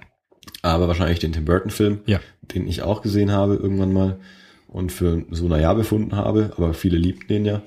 Und ich wollte aber schon lange mal ähm, die, die alte Verfilmung mit Gene Wilder sehen und die habe ich mir jetzt endlich besorgt. Äh, liegt drüben, gucke ich mir demnächst mal an, dann können wir über den auch mal sprechen. Hm. Äh, ja gut, dann können wir ja später mal Nerds essen, aber ich stelle die jetzt mal zur Ja. Seite, damit wir mehr Thema machen können. Ja, genau. Also ich wollte tatsächlich, ähm, wir waren beim Hobbit. Genau, also Volker und meine Schwester sind ja solche Nerds. Ähm, So, solche Nerds. solche Nerds. Was heißt denn solche Nerds? Ja, solche Nerds, äh, das ist so ein, so ein Kreis, in den ich mich durchaus mit einrechnen würde. Auf jeden Fall, ähm, wir hatten mal, wir waren ein paar Tage da, bis Silvester in, in äh, Holland, in Almere und ähm, hatten dann überlegt, wir gehen zusammen ins Kino. Also Volker hatte mir irgendwann im Vorfeld schon geschrieben, ob wir den Hobbit schon gesehen hätten, weil sonst können wir das irgendwann in dem Zeitraum machen. Und dann haben wir gesagt, ja klar. Und dann haben wir zur Vorbereitung auf den Hobbit, den ersten Hobbit geschaut, ähm, im Wohnzimmer, auf einem Beamer. Man sieht jetzt leider die Geste nicht, die ich hier mache, aber die ist ungefähr so groß wie diese Wand. Ja, Volker sagt's ja in der 25,5, äh, wie groß seine Leinwand ist. Ja, verdammt groß. Ja. Das macht schon Spaß. Aber darum geht's gerade nicht. Nee, Ja. ähm, auf jeden Fall haben wir uns da den ersten Hobbit angeschaut und dann tags drauf in Holland, grüße IMAX, äh, den zweiten. Ähm, und zwar in, ebenso wie du, in HFR. Mhm. Ich bitte um Entschuldigung, wir haben hier leider an diesem Mikrofon keine Räuspertaste. Und ich bin nach wie vor unschlüssig, was ich davon zu halten habe. Ich war ja schon beim ersten Hobbit eigentlich gespannt. Ich wollte mir eigentlich den ersten Hobbit schon auch in HFR anschauen. Ja. Ähm, einfach, was mich auch technisch interessiert hat. Ja. Aber ähm, hab, bin dann irgendwie nicht dazu gekommen. Ich habe mir, wie gesagt, in Aust irgendwo im australischen Outback auf einem Laptop gesehen, wenn mal gerade Strom da war. Das war nicht ganz HFR. Ähm, und das jetzt zu sehen, ich, ich war am Anfang irritiert, ich habe mich mit der Zeit dran gewöhnt, aber ich konnte mich tatsächlich nicht dazu durchringen, glaube ich, diese Qualität gut zu finden. Ja. Ähm, zumindest nicht vorbehaltslos. Und zwar, weil ich so ein bisschen den Eindruck hatte, ich habe mich stellenweise stark gefühlt, wie in, wie in so Kammerspielaufnahmen. Ha! Danke! Genau, genau das ist es. Es sieht aus wie abgefilmtes Theater, das sieht aus wie 80er Jahre BBC Theaterproduktionen oder Ein sowas. bisschen erschreckt. Ja? Brain T-Shirts! Genau so sieht's aus von der Beleuchtung her. Weil es so extrem scharf ist und so ausgeleuchtet ist, Ja. dass man halt jederzeit mit mehreren Kameras, also Kameras äh, gleichzeitig filmen kann. Dementsprechend ist es halt so ausgeleuchtet, dass es überall immer hell sein muss. Und genau so sieht's aus. Wie so, wie so Fernsehspiel-Dinger von früher. Ja. Ja. Und ich, also ich, ich könnte jetzt tatsächlich tatsächlich nicht sagen, ob das an der Ausleuchtung liegt oder ob das, äh, ob das an der Technik liegt, weil es war halt einfach tatsächlich schon gestochen klar und es war scharf und es war ein super Bild, keine Frage. Also es war qualitativ echt super. Und ich glaube, für eine Dokumentation kann ich mir das auch hervorragend vorstellen. Aber Dirk, selten waren wir so sehr einer Meinung. Du sagst genau die Worte, die, die, die ich aufgeschrieben habe. Dokumentation, Fernsehspiel, ja, da, genau das ist es alles. okay, das ist jetzt lustig. Ja? Das, das, äh, das bestärkt mich gerade ungemein. Mach einfach weiter, ja. Vielleicht kommt ja noch mehr. Ich habe ich hab noch ein paar Stichworte, vielleicht triffst du die ja auch noch. Äh, Ich habe mir tatsächlich nichts aufgeschrieben. Das ist jetzt das, äh, der, der, der Eindruck, den ich, Improvisiere. den ich so schildere. Ähm, also für eine Dokumentation könnte ich mir das sehr, sehr gut vorstellen, aber tatsächlich habe ich mir überlegt, ähm, im Endeffekt so mein, mein Resümee ziehend, während wir dann aus dem Kino rauskommen, war, ich glaube, wenn ich eine fiktionale Geschichte sehe, dann, dann ist es für mich eine Geschichte und die darf ruhig auch, selbst wenn es mit technischen Abstrichen verbunden ist, ähm, so ein bisschen diesen, weiß nicht, vielleicht nicht verschwommenen, aber das, was ich halt unter einem Film kenne, Ja. ja, haben. Ich weiß nicht, ob sich das mit kommenden Generationen ändert. Wenn wir Ja. jetzt nur noch 60, 60 äh, Frame-Filme haben, vielleicht gewöhnt sich diese Generation irgendwann daran und vielleicht ist man dann irgendwann, erwartet man das dann. Aber auch für mich ist das tatsächlich, der den Vergleich hat zu was eine fiktionale Geschichte für ein Aussehen hat. Ja. Und ja, das kann jetzt so vielleicht tatsächlich so ein bisschen diese, diese vergleichen wir es mit einem, mit diesem, mit diesem ähm, Lens-Flare-Effekt und mit, ja, was halt einfach nicht wirklich aussieht. Ja. Ich glaube, das hätte mir tatsächlich besser gefallen. Ich weiß nicht, vielleicht würde mir HFR in 2D auch nochmal einen anderen Eindruck vermitteln, aber tatsächlich war das, was ich gesehen habe, das hat mich ähm, am Anfang sehr, mit der Zeit weniger, aber dann situativ immer mal wieder schon echt gestört. Ja. Weil ich mir dachte, so, so nah und so echt möchte ich gar nicht dabei sein, weil dazu weiß ich zu sehr, dass es keine Drachen gibt und dass es keine, keine, keine Orks gibt und keine Zwerge gibt. Und es da, da darf ich gerne den, auch den visuellen Abstand dazu ein bisschen haben, Ja. ähm, um mich, um mich darauf einlassen zu können. Ich bin komplett begeistert, wie du mir alles wirklich so Ja, aus dem Munde nimmst, ja. Also wirklich. Äh, ich habe am Anfang von dem Film auch gedacht, hm, ah, sieht komisch aus, irritiert mich, aber jetzt, jetzt bin ich mal unvoreingenommen und bloß weil es anders aussieht, muss es ja noch nicht schlecht sein. Also versuche ich mal mich darauf einzulassen. Vielleicht hat es ja auch wirklich nur was mit Sehgewohnheiten zu tun. Ähm, vielleicht ist es ja doch auch gut. Ähm, ich reg mich mir jetzt mal nicht drüber auf oder so. Mhm. Hab dann aber auch im Laufe des Films eben festgestellt, ähm, dass ich mich weniger auf die Geschichte konzentriere und, und mich die Charaktere auch nicht so kriegen und habe mich aber auch gefragt, warum das so ist und, und hatte halt immer wieder diese Optik halt auch so. Ja. Und irgendwann nach einer Weile ging es mir tatsächlich auf. Also ich hatte so ein, so ein leichtes Aha-Erlebnis. Und dann sind genau diese Gedanken aufgekommen, die du gerade ausgesprochen hast. Ähm, es sieht für eine fiktionale Geschichte, für eine Märchengeschichte, sieht es mir zu realistisch aus. Äh, ich habe das dann verglichen mit, ähm, wenn, ich ein, wenn ich ein Märchenbuch habe und ich habe entweder so schöne Illustrationen drin oder ich habe Fotografien drin und ich will keine Fotografien in einem Märchenbuch. Ja. Äh, ich habe ähm, teilweise wirklich sieht's ja wirklich so aus, ähm, als als wärst du dabei, Aber das will ich gar nicht, weil ich weiß, ich bin nicht dabei. Wie du gesagt hast, ich weiß, es gibt keine Drachen, deswegen muss es auch nicht so aussehen. Und ich weiß, ich sitze in einem Kino in Nürnberg und stehe nicht in einem Keller in Mittelerde. Äh, dann soll es auch nicht so aussehen, als wäre es so. Also ich finde es eher irritierend. Und genau, was du auch gesagt hast, ich habe ja auch gesagt, Dokumentation, das kann ich total. Auch teilweise so die, wenn dann so Luftaufnahmen sind, ich habe zu unserem Werkstatt auch, ich kann, ich, ich kann das total sehen, wie, wie Hubschrauberaufnahmen äh, von, von einer, einer Snowboard-Abfahrt oder irgendwie sowas in dieser Optik. Das kann ich mir total vorstellen.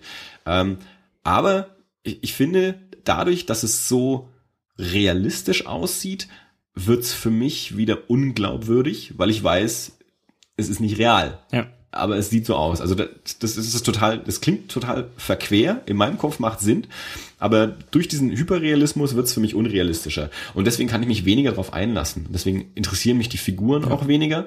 Ähm, und das darf, das darf und meiner Meinung nach muss es auch einfach wirklich ein bisschen verwaschen sein. Und aber jetzt, das geht anderen anders. Also unser Werkstatt, der, der mag die Optik. Also der, der, der findet das super, der guckt das auch gleich mal. Der ist auch Riesenfan vom ersten Teil und auch vom zweiten Teil. Also das, das kann ich ja inhaltlich auch schon nicht sein. Also spannend finde ich es dann eben leider nicht. Äh, Wie alt ist der?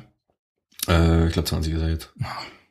Naja, das ist ja jetzt noch kein Argument. Ich glaube, es gibt auch ältere Menschen, die, die schon sowas finden. Das ist also so nichts mit dem Alter zu tun, aber Wie ähm, gesagt, also technisch, also ich, ich sehe ja tatsächlich immer noch die technische Komponente. Das ging mir auch bei den frühen Pixar-Filmen immer schon so. Ja? Also selbst wenn die Handlung Mist ist oder wenn der Film eigentlich Mist ist, aber ich kann mich immer noch begeistern, wie, wie, wie, wie, wie eine im Computer hergestellte Pixar-Filmen ist ja Wasseroberfläche. die Handlung nicht Mist. Hä? Bei Pixar-Filmen ist ja die Handlung nicht Nein, aber, aber selbst wenn mich das nicht kriegt, ja, dann kann ich mich immer noch darüber wirklich tatsächlich technisch begeistern, wie gut eine Wasseroberfläche aussieht oder dass es, dass es Spiegelungen, dass es Schatten gibt, dass, äh, dass, dass ein Fell den, den Gesetzen der Physik äh, folgt. Ja, also dann kann ich mich darüber immer noch freuen. Und Mhm. auf, auf einer ähnlichen Weise fand ich schon auch dieses, dieses HFR gut. Ja, das ist schon, ich finde es beeindruckend. Ja, aber ja, aber nicht drei Stunden lang. aber für den ja. Film und für die Handlung und dafür, dass ich, wir hatten das Thema ja schon öfters, ich bin eher, eher jemand, der, der Filme emotional anschaut. Ich gehe da nicht mit, mit, mit, mit einer,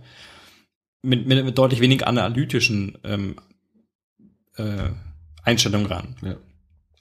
Und äh, das hat mich tatsächlich gestört. Das hat mich Ja. mehrfach, also selbst wenn ich versucht habe, mich darauf einzulassen, und das tue ich ja mh, intuitiv, aber da hat mich tatsächlich mehrfach genau das einfach Ja, rausgekickt. genau so geht's Ja. mir auch. Ich hatte auch das Gefühl, es sieht irre realistisch aus, aber es sieht nicht episch aus.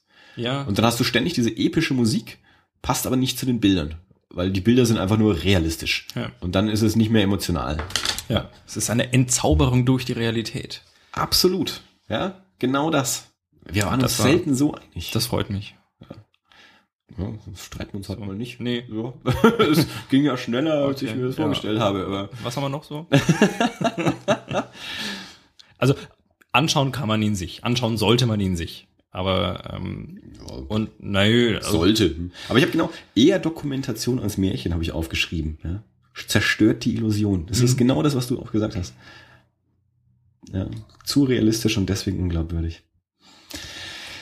Ja, ich, ich, ich weiß gar nicht, ähm, gab es mittlerweile auch andere Filme in HFR? Also ich weiß jetzt nur von den beiden Hobbitsen. ich auch. Also sonst ist mir tatsächlich nichts bekannt. Man muss mal schauen, was es in Zukunft bringt. Ich habe irgendwo mal, es gibt einen Avatar 2 Ja, und drei. und 3, äh, 3 auch. Ja, Die werden, soweit ich weiß, auch so back-to-back. Hm. Äh, also Josh Friedman, das ist so ein ja, Drehbuchautor und äh, auch ähm, TV-Showrunner, der zum Beispiel die, die Sarah Connor Chronicles gemacht. Der arbeitet gerade an den, an den Skripten mit James Cameron für, für Avatar und soweit ich weiß, machen die, so wie sie es damals bei ähm, Zurück in die Zukunft auch gemacht haben und bei anderen Sachen, dass sie Teil zwei und drei gleichzeitig Okay. äh, produzieren. Also, ähm, um das Thema abzuschließen, äh, was ich meinte mit, sollte man sich anschauen, tatsächlich, ich hatte mir, wie gesagt, beim ersten Hobbit schon vorgenommen, ihn mir in, in HFR anzuschauen, habe das leider nicht geschafft. Und ich habe zwei Jahre meines Lebens als Filmvorführer gearbeitet. Insofern habe ich zumindest eine grobe Vorstellung davon, was es theoretisch bedeutet, die Framerate zu erhöhen. Faktisch habe ich das auch getan. Ähm, würde ich noch da arbeiten, dürfte ich das wahrscheinlich nicht so laut sagen, aber ähm, wenn man einen Film wie Titanic äh, zeigt in der 3 Uhr Vorstellung, macht es durchaus einen Unterschied, ob man ihn auf 24 oder auf 25 Frames laufen lässt, nämlich man kommt 10 Minuten früher nach Hause, ohne dass das Publikum das zwangsweise merkt. Ja. Ähm, Ich habe jetzt den Hobbit in, in, in HFR gesehen und ich fand es beeindruckend. Das ist einfach was Neues und ich finde, das kann man sich anschauen. Ja, das ist möglicherweise in, in ein paar Jahren völlig normal. Ich hoffe zum derzeitigen Zeitpunkt nicht, weil das würde für mich bedeuten, dass ich mich umstellen muss in der Hinsicht. Ja, also ich, selbst wenn ich jetzt, äh, wenn ich einen Film sehe, der, der in unserer Realität spielt, ja, und du hast vorhin das, das Beispiel irgendwie mit Snowboards gebracht oder sowas, ja, wenn ich selbst wenn ich jetzt einem Snowboardfahrer in HFR zuschaue, wie er sich runterstürzt, kann ich mir überlegen, hey, ich bin dieser Snowboardfahrer und das ist noch realistischer, als dass ich gegen Drachen kämpfe. Ja. Fakt ist, es ist nicht wirklich realistisch. Und wenn ich mir ja. eine Geschichte anschaue, dann schaue ich mir eine Geschichte an. Ich lasse mir was erzählen. Ja. Und ähm, aber das ist genau das Ding, wenn es tatsächlich nur optisches Spektakel ist, wie halt früher so die IMAX-Filme, ja. dann äh, lasse ich mir das eingehen. Aber äh, als erzählerisches Mittel in einem, in einem äh, fiktionalen ja. Medium ähm, nimmt es mich dann eben raus ja. aus der Geschichte, anstatt mich reinzuziehen wenn das jetzt tatsächlich der Standard wird, dann wird uns nicht an, nichts anderes aus, äh, übrig bleiben, als uns darauf einzulassen. Ja, ja, na klar. Also und so gesehen, wenn ich sage, ich hoffe, dass es in fünf Jahren noch kein Standard ist, dann ist das jetzt mein Ding möglich, meine Meinung. Möglicherweise ist es mir in fünf Jahren egal und ich habe mich entsprechend umgestellt. Kann das sein? Ja, ich meine. Zum derzeitigen Zeitpunkt würde ich sagen, das ist was Neues und das sollte man sich schon mal anschauen, weil das ist einfach cool. Das ist was, man, man sieht's auch, also auch ohne, ohne da jetzt äh, in irgendeiner Form optisch geschult zu sein oder oder oder irgendein ein Profi oder Cineast oder ähm, besonders videophil zu sein, kann man den Unterschied schon erkennen. Und das ist tatsächlich schon interessant, finde ich. Ja, ich habe halt Schwierigkeiten da zu sagen, sollte man sehen, ja. weil, weil ich einfach sage, okay, es sind zweieinhalb Stunden ein Haufen Kohle für einen visuellen Effekt, den, den du auch in zehn Minuten haben könntest. Deswegen kann ich nicht sagen, sollte. So, das, das, das nee, widerstrebt eben nicht, mir eben. Kannst du eben nicht in zehn Minuten haben, weil du kannst im Moment nur den Hobbit 1 oder den Hobbit 2 in HFR anschauen. Nein, ich meine, um an, theoretisch, nach, ja, ja, um den Effekt zu erkennen, ja. würden zehn Minuten reichen. Also wenn es nur darum geht, schau dir den Effekt mal an, dann habe ich eben Schwierigkeiten zu sagen, äh, gib, weiß ich nicht, keine Ahnung, zwölf Euro für einen zweieinhalb Stunden Film aus, den du sonst nee. nicht sehen willst eigentlich. Aber ähm, wenn ihr zwölf Euro ausgebt, um den Film zu sehen, und wenn es nur ist, um danach zu sagen, jo, die Jungs haben recht, dann habt ihr kein Geld zum Fenster rausgeschmissen. Ja, ja weil, also ich glaube, die Kombination aus Film und, also aus dem Film, der jetzt nicht grottenschlecht ist und aus dem Erlebnis und der Tatsache, dass man sich vielleicht auch den dritten Hobbit anschauen möchte, kann also, man das schon. Die Schlacht. Menschen, die ihn sowieso anschauen würden. Die können sich auch eine AFR anschauen. Ja, ich weiß gar nicht, ob es noch andere Möglichkeiten gibt. Also hier in der Region jedenfalls nicht. Meinst du? Nee, ich habe es ja versucht. also in, in Nürnberg kriegst du ihn nicht anders. Erlangen? Ich glaube nicht. Da habe ich, weiß ich nicht, ob ich da geschaut habe. Ich bin jetzt tatsächlich, ist HFR Projektoren bedingt oder? Ähm, kann ich dir nicht genau sagen. Also, weiß ich nicht. Bin ich jetzt tatsächlich. Aber ich glaube, ich, ich bin mir auch nicht sicher, ob ich für Erlangen geguckt habe. In Nürnberg, also wir, wir wo waren wir? Waren wir im Admiral? Ich glaube, wir waren im Admiral. Und im Admiral im Chine ist es halt überall nur 3D HFR. Okay. Also ich bin mir nicht ganz sicher, aber ich glaube, dass nicht jeder Projektor zwangsweise HFR kann, aber da kann ich mich jetzt komplett Ja, ne, ja. However, übrigens, äh, für diejenigen, die es nicht wissen, HFR steht für äh, High Frame Rate und äh, bedeutet, dass ein Film nicht mit 24 Bildern pro Sekunde wie üblich, was für das menschliche Auge mehr oder weniger ausreichend ist, ähm, gezeigt wird, sondern mit 60 Bildern pro Sekunde. Ja, das heißt viel mehr viel Bildinformation Bild, äh, in der viel, gleichen schneller, Zeit. viel fließendere Übergänge. deswegen auch realistischer. Ja.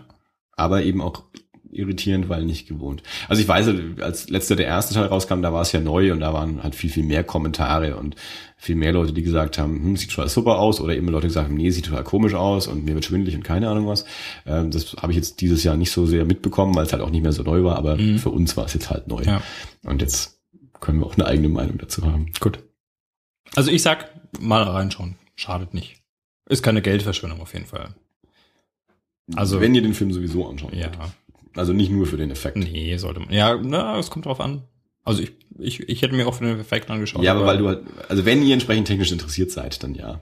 Aber ich würde das jetzt nicht jedem so empfehlen. Wir wurden gerade auf, wir wurden gerade gefeatured. Tatsächlich, ich sehe es auch. Ja, es kam gerade auf allen oh. drei Geräten gleichzeitig rein. Podcast-Tipp. Wer tippt uns denn? Der Lachwitz. Ja, Hallo Lachwitz, äh, vielen Dank fürs äh, Feature. Äh, lies erst mal, ich habe die ganze Nachricht noch nicht aufgemacht. Ich auch nicht. Ähm, ja, es, es das ist, halt so, wenn jetzt zwei Leute da sitzen und irgendwie. Äh, Gut, ähm, ja, du hast die Themen. Ich, äh, ich like das mal. Frische Meinungen auch zu Comics. Ja, auch zu Comics. Ja. Also ich habe nicht so viele Meinungen zu Comics, lieber Lachwitz, aber naja, ich, ich bild mir schon auch eine. Doch, den, den Daytripper, also meinen Comic, den Comic, Der den ich mittlerweile, las. ja, weil du ihn gerade erwähnst, mittlerweile ist er eben auch auf Deutsch erschienen. Dank mir. Kann, kann man das ja gleich, also äh, Panini hat mittlerweile auf Deutsch rausgebracht. Ich glaube, er kam, glaube ich, zu Frankfurt. Panini steht auch mittlerweile in engen Kontakt zu uns äh, und insofern bestätigt mich das in meiner Meinung, dass äh, Ja, der ja. Daytripper, ne, Panini hat uns gehört und hat sich gedacht, oh, wenn der Dirk den so gut findet, dann bringen wir den nochmal auf Natürlich. Deutsch raus und ihn noch einem breiteren Publikum. Du hast noch weitere Themen. Ja, aber wenn wir jetzt schon bei Comics sind, dann nehme ich halt auch gleich mal das nächste Comic-Thema. Also ich habe noch, ich hab noch, ich hab noch mehr Themen, das ist ja das Schöne hier. Aber Eins hätte ich auch noch. Dann, dann ähm, nehmen wir gleich mal Comic als Thema als nächstes. Mhm. Ähm, weil mehr deutsche Produktionen habe ich auch einen deutschen Comic mitgebracht. Äh, einer der Comics, die ich letztes Jahr in München auf dem, ähm, auf dem Comic Festival gekauft habe. Die Schönheit des Scheiterns von Andreas Eikenroth. Äh, erschienen bei der Edition 52. Ähm, ich so glaube, das ist sein erster langer Band. Äh, Andreas Eikenroth hat auch schon so mehrere Kurzcomics gemacht. Der hat einen Strip im Tätowiermagazin. Ich habe ihn das erste Mal kennengelernt über den Pony Express. Pony Express ähm, war ein ähm, so ein eine Gruppe von äh, Comicmenschen, die ähm, immer wieder so so ein, ein Heft rausgebracht haben. Da zählte Sarah Burini auch mit dazu. Andreas Eigenroth dann noch ähm, und dann ähm, Spong und Anste Brunbräun, ich weiß nicht so genau, wie man solche Namen ausspricht. Ähm, der habe ich tatsächlich, äh, als ich das erste Mal auf dem Comic Festival München war, sprich 2011, da waren die eben da, hatten gerade Pony Express 3 raus, ähm, habe ich dort erstanden und auch tatsächlich zufällig von Andreas Eikenroth, der hat den mir damals verkauft. Äh, seitdem habe ich den auch so ein bisschen mit auf dem Schirm. Und der hat eben letztes Jahr wie gesagt, seinen, seinen ersten Langcomic rausgebracht, Die Schönheit des Scheiterns. Ähm, ist so eine sympathische Alltagsgeschichte, sage ich mal. Also es spielt in so einem studentischen Milieu. Äh, also ein paar sind Studenten, ein paar sind äh, Arbeiter. Es, es hat nicht so einen eindeutigen Protagonisten. Also es geht um so eine, so eine Gruppe von Freunden. Ähm, die spielen zum Teil zusammen in der Band, die treffen sich äh, nachts in der Kneipe und im Jugendclub und äh, trinken viel und äh, lernen Mädels kennen und dann läuft es gut oder es läuft nicht so gut und dann läuft es mit der Band gut oder nicht so gut und dann wird er getrunken und dann wird wieder gekickert.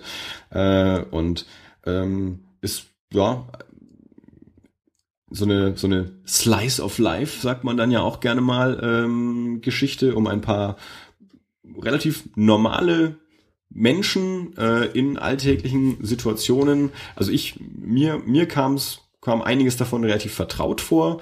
Ähm, ich hatte so, so Assoziationen auch zu, ähm, zu ähm, Herr Lehmann. Ich weiß nicht, ob du Herr Lehmann gesehen oder gelesen hast. Also es gibt ja diese Bücher von Sven Regner, die Mhm. äh, auch zum Teil verfilmt sind. Und Herr Lehmann war das erste mit, mit Christian Ulmen äh, verfilmt. Also so, so, so Kneipenexistenzen, äh, die sich so durch, durch ihr Alltagsleben schlagen und ähm, ja, mit, mit verschiedenen Hindernissen oder auch Erfolgen ähm, ihr, ihr, ihr Leben verbringen und, und so eine, so eine Momentaufnahme aus, ähm, aus solchen Leben. Also man, man springt da so rein und dann hört es auch irgendwo wieder auf, weil man, man merkt, da war vorher was und hinterher geht's auch irgendwie weiter. Ähm, und war, war mir sehr sympathisch. Schwarz-Weiß, ähm, auch so ein relativ, ja, funny, cartoony Stil und ähm, ist jetzt nicht ja, schwierige, tiefgründige, äh, hohe Literatur, aber einfach eine sympathische, menschliche Geschichte um, um so ein paar stinknormale Typen eigentlich. Hm. Also ich blätter gerade mal rein. Ja. Ähm, Schwarz-Weiß ist jetzt auch das erste, was mir aufgefallen ist. Ähm, und der Zeichenstil. Ich hatte ja schon mehrfach mal ähm, geäußert, dass für mich als nicht generischem Comic-Leser Comic-Lesen tatsächlich anstrengender ist als Bücherlesen. Ja. also aktuelles Thema der Medikus. Oh, hast du den Medikus gesehen? Ja, haben wir davor aufgenommen gehabt. Also ich habe war Weihnachten Ja, du hattest gesagt, du drin. würdest ihn sehen. Ja, frage ich dich nachher noch. Ja. Ähm, aber also ich habe ich hab den Medikus ja relativ schnell gelesen. Ich, ich glaube tatsächlich, ich habe für den Daytripper länger gebraucht als für den Medikus. Und ähm, das liegt möglicherweise auch immer so ein bisschen an der Komplexität der Zeichnungen und der Bilder. Und die Schönheit des Scheiterns ist relativ klar und einfach strukturiert, also von, von, von der Art der Zeichnung. Ja. Im Vergleich jetzt beispielsweise mit dem Daytrapper, der ja doch relativ detailliert ist und ähm, eben mit feinen Strichen arbeitet. Und das ist eher ja, tatsächlich ja, comicartiger, könnte man sagen, oder cartoonartiger, wie du schon, schon gesagt hast. Und damit wahrscheinlich, glaube ich, auch für jemanden wie mich einfacher zu lesen. Ja. Weil man weniger Konzentration auf die Wahrnehmung der Bilder verwenden muss. Würde mich jetzt tatsächlich, also vom Stil her, ist es ein bisschen, also es ist nicht unbedingt so dieser putzige Zeichenstil Mhm. und würde mich jetzt tatsächlich wahrscheinlich weniger ansprechen. Da müsste tatsächlich dann eher so die Handlung Ja. mich kriegen. Ja, es hat schon ein bisschen so einen, so einen kruden Strich. Ähm, das ist eh natürlich bei, bei Comics immer so das Ding, das ging mir ja auch häufig so, äh, bis ich den Sandman endlich mal gelesen habe, weil die ersten Bände einfach so scheiße ausschauen. Äh, da muss man dann manchmal sich, sich überwinden äh, und dann merkt man irgendwann auch, ähm, dass die, die Geschichte dann einfach doch gut ist, beziehungsweise eine, ein Comic kann ja auch gut gezeichnet sein, obwohl er schlecht aussieht. Äh, das klingt jetzt total doof. Was ich damit meine ist, ähm, möglicherweise gefällt mir nicht, wie die Figuren aussehen, aber zum Beispiel der, der Seitenaufbau, die Struktur, wie das Auge geleitet wird durch die Bilder oder sowas, kann trotzdem ganz, ganz toll sein. Also, dass die, die, die, die Führung über die Seite wunderbar funktioniert, selbst wenn mir die Figuren von ihrem Aussehen her nicht gefallen. Verstehst du, was ich meine? Ich verstehe, was du meinst, ja. ja. Trifft aber tatsächlich auf mich jetzt einfach nie so zu. Also ich, ich ganz blödes Beispiel, das ist jetzt wirklich so ein Detail, das mir gerade auffällt, aber ähm, bei, bei Comics, die ich lese, und das sind halt tatsächlich, also ich lese wirklich nicht viele Comics, und wenn, dann sind es meistens Webcomics, und der Webcomic, den ich am meisten lese, ist XKCD, und das ist halt einfach nur Strichmännchen. Ja. Ähm, aber was sie tatsächlich gar nicht ab kann, das sind Nasen. Mhm. Ja. Und das ist ähm, diese, diese dreiteilige Nase, verstehst Mhm. du, was ich meine? Ja. Die stört mich immer. Und zwar schon wirklich seit ich denken kann, stört mich diese dreiteilige Nase in Comics. Ja. Die macht mich total kirre. Und wenn ich sowas sehe, dann habe ich da schon mal generisch nicht so viel Lust, das zu lesen Ja. oder, oder, oder mir näher anzuschauen, weil das ist, das sieht für mich irgendwie komisch aus. Ja. ja. Und ähm, also ich glaube, ich bin tatsächlich, also was Comics angeht, ich bin eher so ein bisschen der der der putzige Typ, ja, so so äh, flickschöne Töchter, finde ich super, ja. Mag ich total gerne, also vom Stil her. Die Ja, mögen sie alle. ja äh, ich bin ich bin wahrscheinlich Nein. einfach zu, nee, zu Mainstream. Nein, der sieht ja auch toll aus. Also ich, ich, ich mag seinen äh, Stil ja auch. Ja. Aber Aber dafür, dass ich ihn nicht mag, aber ja, macht ja auch tolle Comics, so ist es ja nicht. Ja, gut, also jedenfalls Schönheit des Scheiterns. Ähm, ich finde es äh, einen sehr sympathischen Band, ähm, den man sich gut mal ähm, zu Gemüte führen kann. Und wenn wir schon bei Comics sind, ja bitte. dann mein, mein neuer Lieblingscomic. Hau rein. Nimona. Es hat mich so begeistert. Nimona ist ein Webcomic, ähm, erscheint, wenn ich das jetzt richtig weiß, irgendwann seit 2012, ähm, jede Woche zwei neue Seiten ähm, und wird irgendwann innerhalb der nächsten paar Monate enden. Mhm. Also es ist tatsächlich auf eine große Geschichte, auf ein Ende angelegt ähm, und wird 2015 bei HarperCollins dann auch als Buch erscheinen. Das ist ein amerikanischer Webcomic von einer jungen amerikanischen äh, Zeichnerin, Noelle Stevenson. Ich glaube, die ist sowas wie Anfang 20 Hm. ähm, zeichnet und schreibt ähm, diesen Comic. Wert ist nicht mehr ganz neu, äh, von daher wahrscheinlich auch nicht der der riesige Geheimtipp. Ich bin darauf gestoßen, weil die Hiddies Energy Jungs ihn vor einigen Wochen mal äh, besprochen haben. Ich kannte es vorher nicht. Äh, kam dann aber nicht dazu, es zu lesen und bin jetzt diese Woche wieder drüber gestolpert, weil ähm, bei beim amerikanischen Verlag Boom eine neue Serie angekündigt ist, Lumberjanes, also nicht wie Lumberjacks, sondern Lumberjanes. Äh, und da wird Noelle Stevenson Co-Autorin sein und eben auch die Cover zeichnen. Und so bin ich wieder auf sie gekommen äh, und dachte mir dann, dann, dann lese ich jetzt mal äh, Nimona. Ähm, ich weiß jetzt nicht genau, wie viele Seiten es aktuell sind, weil es sind, ähm, wir befinden uns gerade im zehnten Kapitel, aber die Kapitel sind unterschiedlich lang. Also das neunte hatte zum Beispiel 40 Seiten und das erste hat, glaube ich, zwei oder so. Ähm, also es unterscheidet sich sehr stark, aber ähm, ich habe es in drei, in drei Sitzungen habe ich es komplett durchgelesen. Äh, und mich hat seit langem, also mich, ich habe ja neulich gesagt, Hilda hat mich ja äh, mhm. so begeistert. Ähm, Hilda und der Mitternachtsriese. Ähm, und Nimona ist jetzt schon wieder so ein Ding. Äh, das, das, das ist für mich gemacht. Also da, da stimmt für, das, da, da steht drüber, das ist für Andi Preller. So, ja. die Zeichnungen einfach wunderbar charmant. Äh, die Charaktere äh, liebenswert. Ähm, und äh, die Geschichte ganz toll und das, was ich bei, äh, bei Johnny Hero oder bei Chu auch schon mal gesagt habe, so ein wunderschöner ähm, Genre-Mix ähm, den, den, den ich in, in Comics so gerne mag, wenn sie dann mal vorkommen. Äh, Geschichte ist die, also beziehungsweise sagen wir erstmal, das, das Setting äh, ist, ist ein solches. Es sieht alles so ein bisschen nach äh, Mittelalter-Fantasy-Rittergeschichte aus. Also die laufen da so in Kettengewändern und, und Mantel rum und Schwerter und es gibt auch Drachen und so ähm, Tiere und es gibt einen König und so Ritterhelden und ein Bösewicht.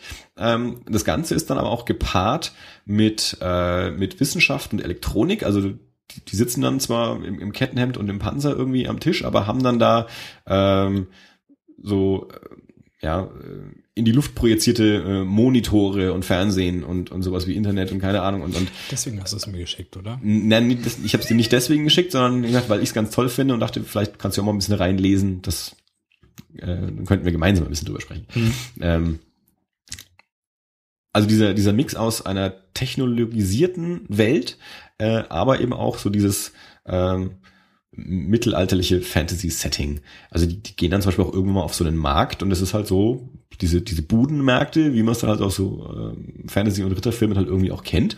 Ähm, aber dann äh, kommt halt da diese äh, königliche Garde und hat in ihrem, in ihrem ähm, in ihren Rüstungen dann aber auch so, so Mikrofone irgendwie und, und, und teilweise auch sowas wie Laserwummen und so oder so, so, so Laserlanzen und so ein Kram.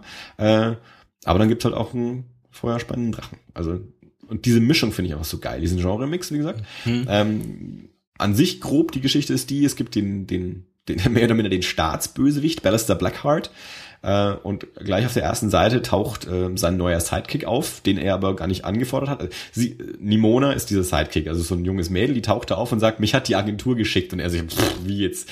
Ich habe überhaupt niemanden bestellt. Ja, ich bin dein neuer Sidekick. So, na gut, dann. Ja. Und sie will also der neue Super Sidekick vom Superbösewicht sein und ist auch selber oder tut zumindest so superböse. Äh, und der, dann gibt's noch so den, den Staatshelden, äh, Ambrosius Goldloin und Ambrosius Goldloin und, und Ballister Blackheart äh, waren also zusammen so in der, in der Ritterausbildung und dann ist halt der eine ist dann halt zum Helden geworden und der andere ist zum Bösig geworden und hm. die bekämpfen sich so. Und dann gibt's noch so die, die Institution, äh, das, das ist eben so die, die, ja, die große Staatsgewalt, äh, in deren Auftrag eben auch der, der Held arbeitet. Und ähm, der, Ballister Blackheart, der Bösewicht, der, der hat auch äh, einen, einen mechanischen Arm. Also äh, bei einem Turnier zwischen Goldon und, und, und Blackheart ist ihm also dieser rechte Arm abhanden gekommen. Äh, und daraufhin wurde er dann eben auch so zum Bösewicht und hat eben auch diesen, diesen mechanischen Arm. Und Nimona ist ein, ein, ein Formwandler, also die kann auch äh, sich in andere Menschen, aber auch in andere Tiere verwandeln. Also die kann zum Beispiel ein großer feuerspeiender, feuerspeiender Drache sein, aber auch ein Fuchs, eine Katze, ein Bär, ein Gorilla. Und das passiert dann eben auch so im Hintergrund, auch also wenn die dann so, so Kämpfe haben, dass sie dann so von einem Panel zum nächsten plötzlich ein anderes Tier ist. Also du siehst sie halt im Hintergrund mit irgendwelchen Leuten kämpfen, aber in jedem Panel ist sie was anderes. Und das ist auch sau lustig, wenn sie plötzlich so ein riesiger Gorilla ist, der irgendwelche äh, Wachen durch die Gegend schmeißt. Und so. Also es hat einen äh, wunderschönen Humor, äh, ist, ist, ist charmant, äh, ja, naiv, ist vielleicht zu hart ausgedrückt, aber es hat schon so einen, so einen leichten, so einen, äh, so einen Buntstiftstrich irgendwie. Ich glaube, es ist am Computer gemacht. Äh, mhm. weiß ich nicht genau, aber es hat auch so eine, so eine Buntstiftkolorierung für mich zumindest. Ähm, und die, die, die, diese Beziehung zwischen den Figuren und dann eben auch zwischen dem äh, Ballister Blackheart und, und Nimona, wie die zwei sich dann so kennenlernen und anfreunden und miteinander warm werden, ist also ganz toll. Und dann erfährt man halt auch so Hintergrundgeschichten zu den einzelnen Figuren und, und Nimona hat dann offensichtlich auch noch irgendwie so ein Geheimnis, das wir auch noch nicht so richtig wissen und so und die, auch die, der, der Bösewicht, also am Anfang sieht es eigentlich ein bisschen so aus wie, so, so, so ein bisschen wie, wie Dr. Horrible, also so aus, mhm. aus Sicht des Bösewichts, der aber auch definitiv ein Bösewicht ist, erzählt und im Laufe der Geschichte wandelt sich das Ganze ein bisschen mehr zu so einer V for Vendetta Sache, also dass man merkt, dass der, der Bösewicht eigentlich gar nicht wirklich gegen die Menschen arbeitet, aber halt so gegen die Obrigkeit. Und die Obrigkeit hat halt aber auch irgendwie Dreck am Stecken. Also das hat halt auch was mit Überwachung und Unterdrückung und sowas zu tun. Ähm, und dass das also Blackheart und Nimona das mehr oder minder aufdecken und eigentlich auch so eine so eine Revolte gegen die Obrigkeit mhm. anzetteln wollen und so.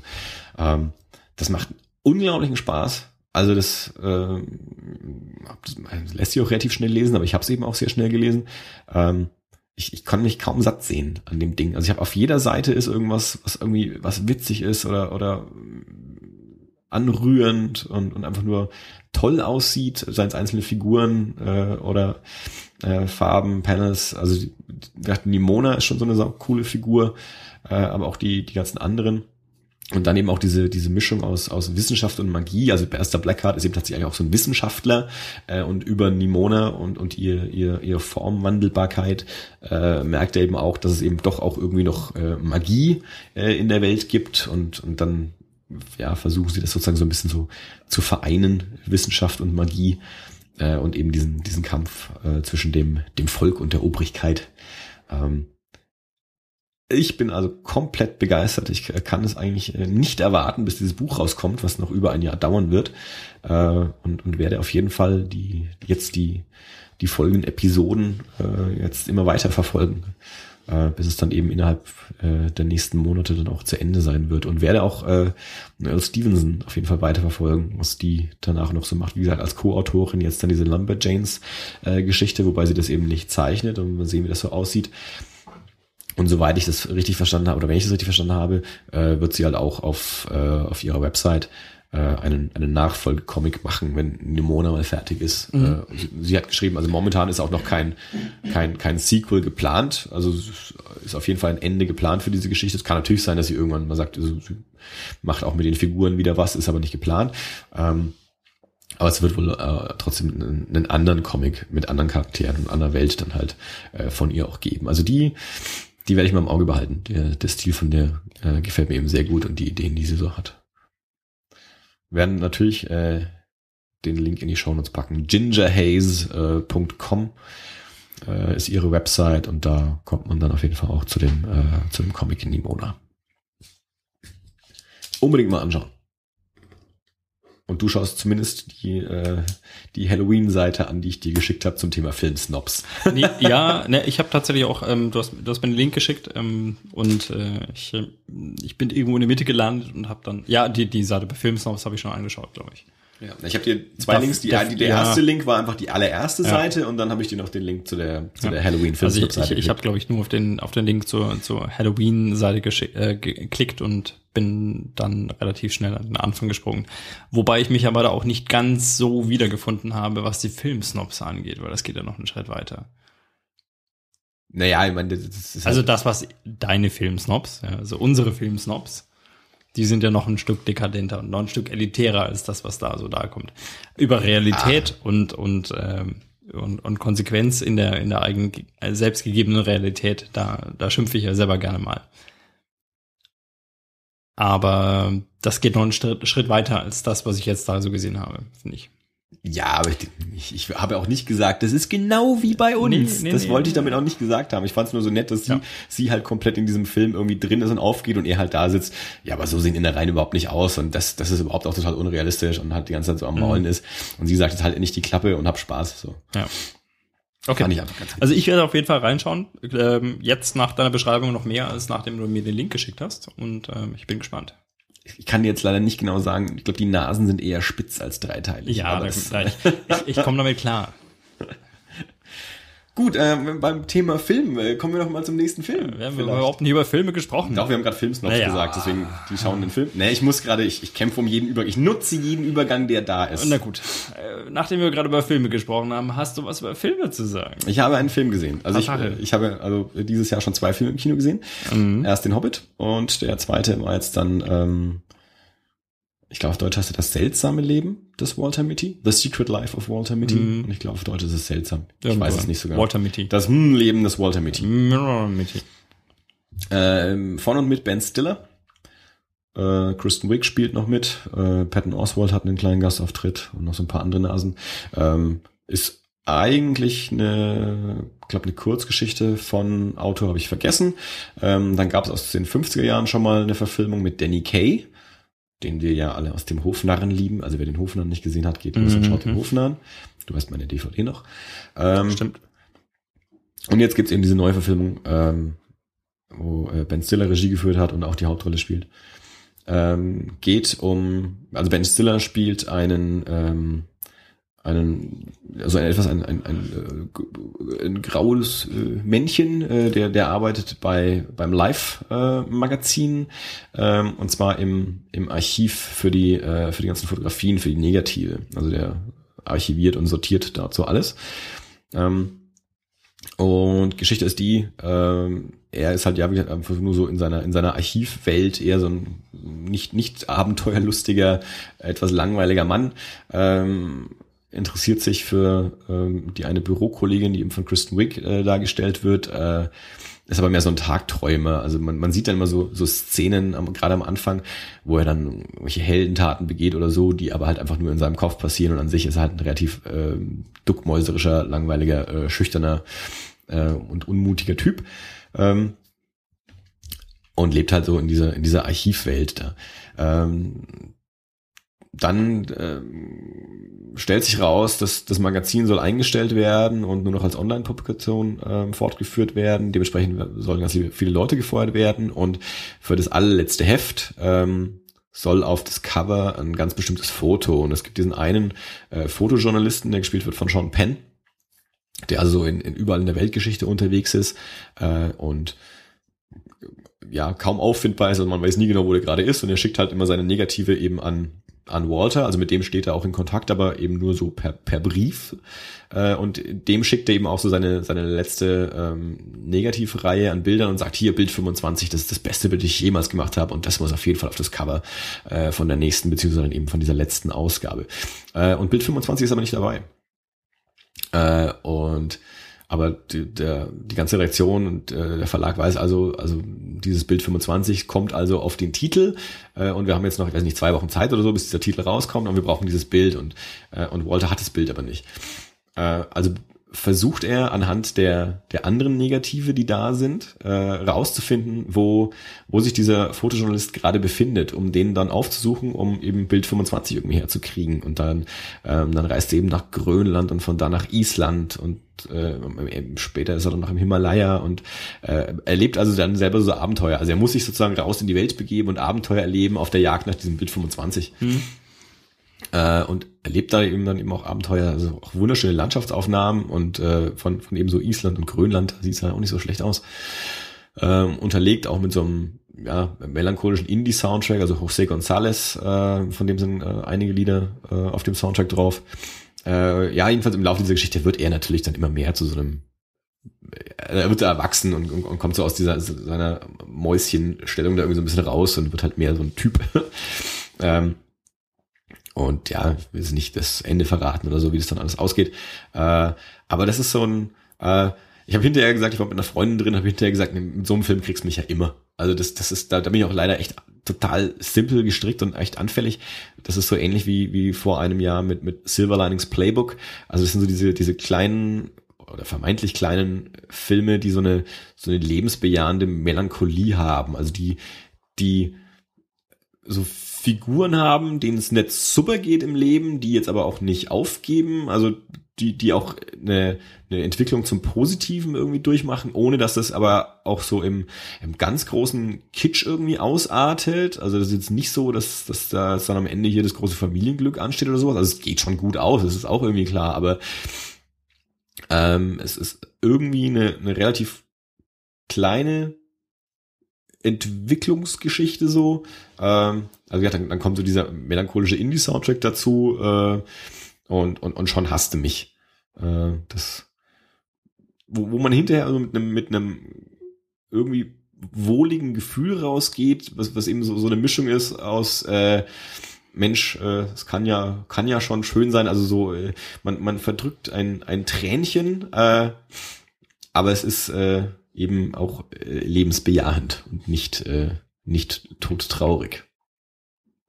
Und er sieht total echt ganz gut, äh, nicht ganz gut, sondern total toll aus. Also ähm, gerade so diese diese Tagträumereien, die er da so hat. Also da sind Mhm. auch schon so wilde wilde Special Effects Sequenzen und Action Sequenzen und so mit dabei. Äh, und ähm, also es, teilweise ist er echt aufwendiger als als man so glaubt. Also es ist äh, jetzt von der Produktionsseite her.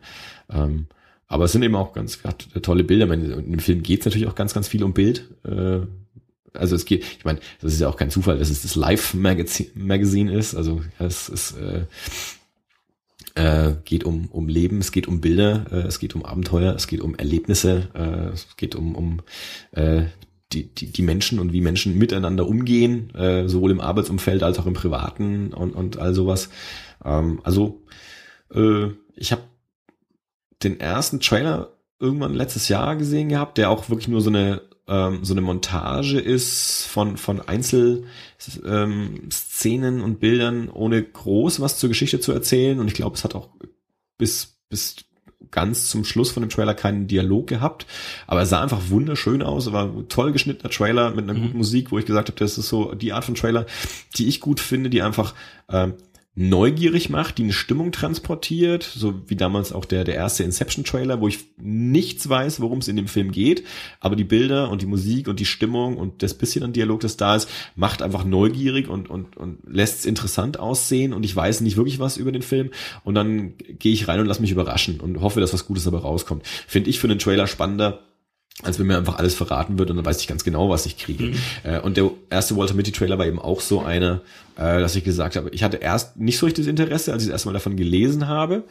Äh, aber als ich den Trailer gesehen habe, dachte ich mir, ich glaube, den muss ich mir doch anschauen. Und jetzt bin ich sehr froh, dass ich es getan habe. Also der hat mir große Freude bereitet.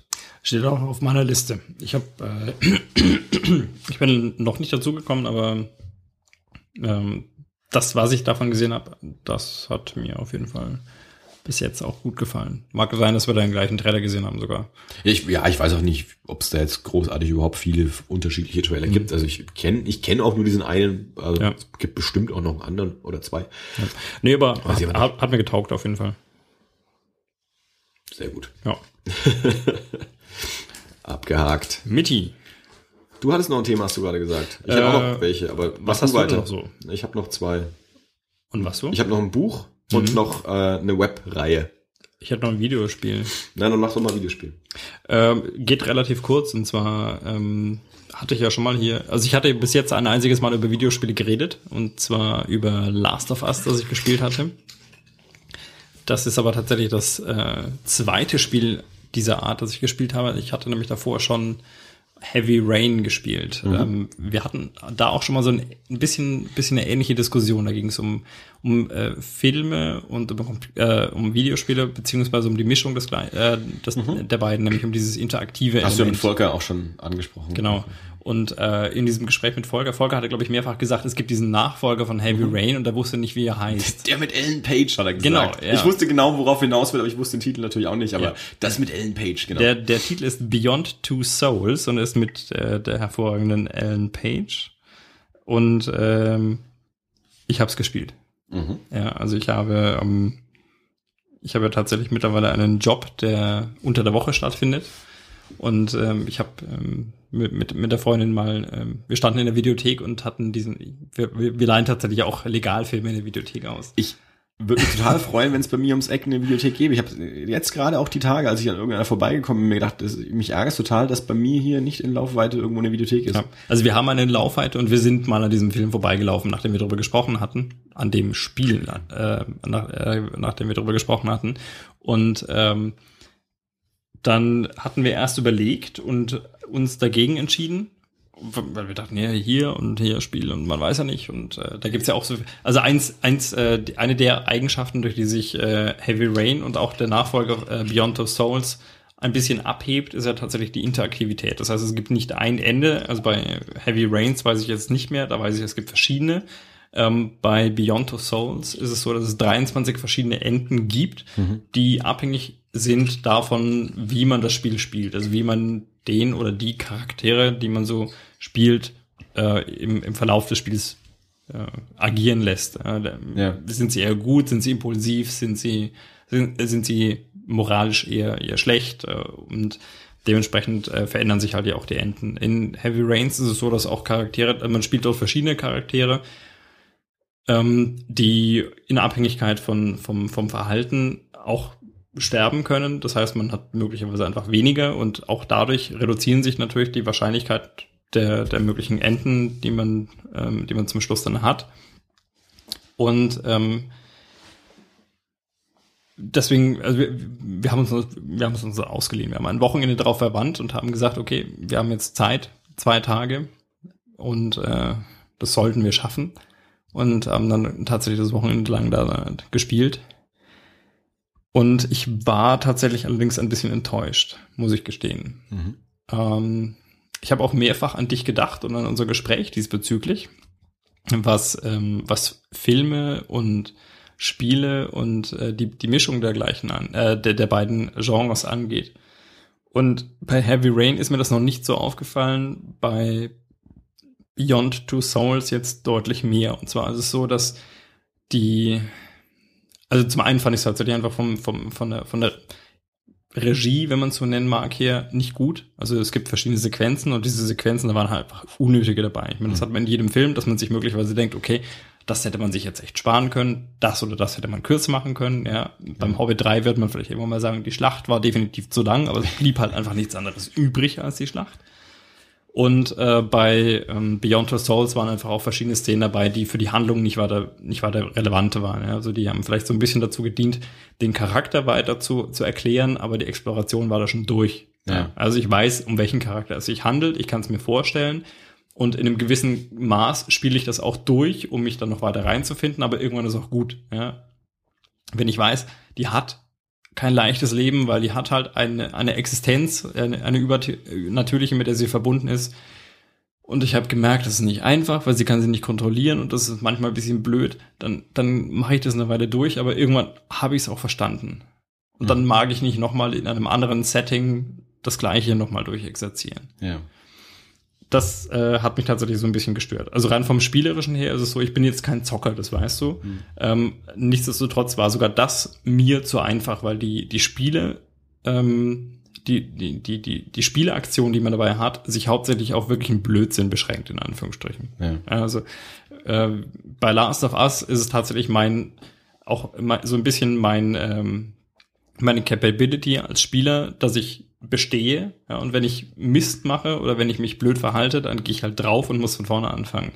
Und äh, die Spiele, also die Interaktion, die ich bei Beyond Two Souls vornehme, das geht dann tatsächlich auf ähm, steige durch ein Fenster oder ähm, decke den Tisch oder trinke das Getränk und das ist halt einfach Schwachsinn. Also kann man sich auch sparen. Ja. Ja, weil ob's passiert oder nicht, ist egal.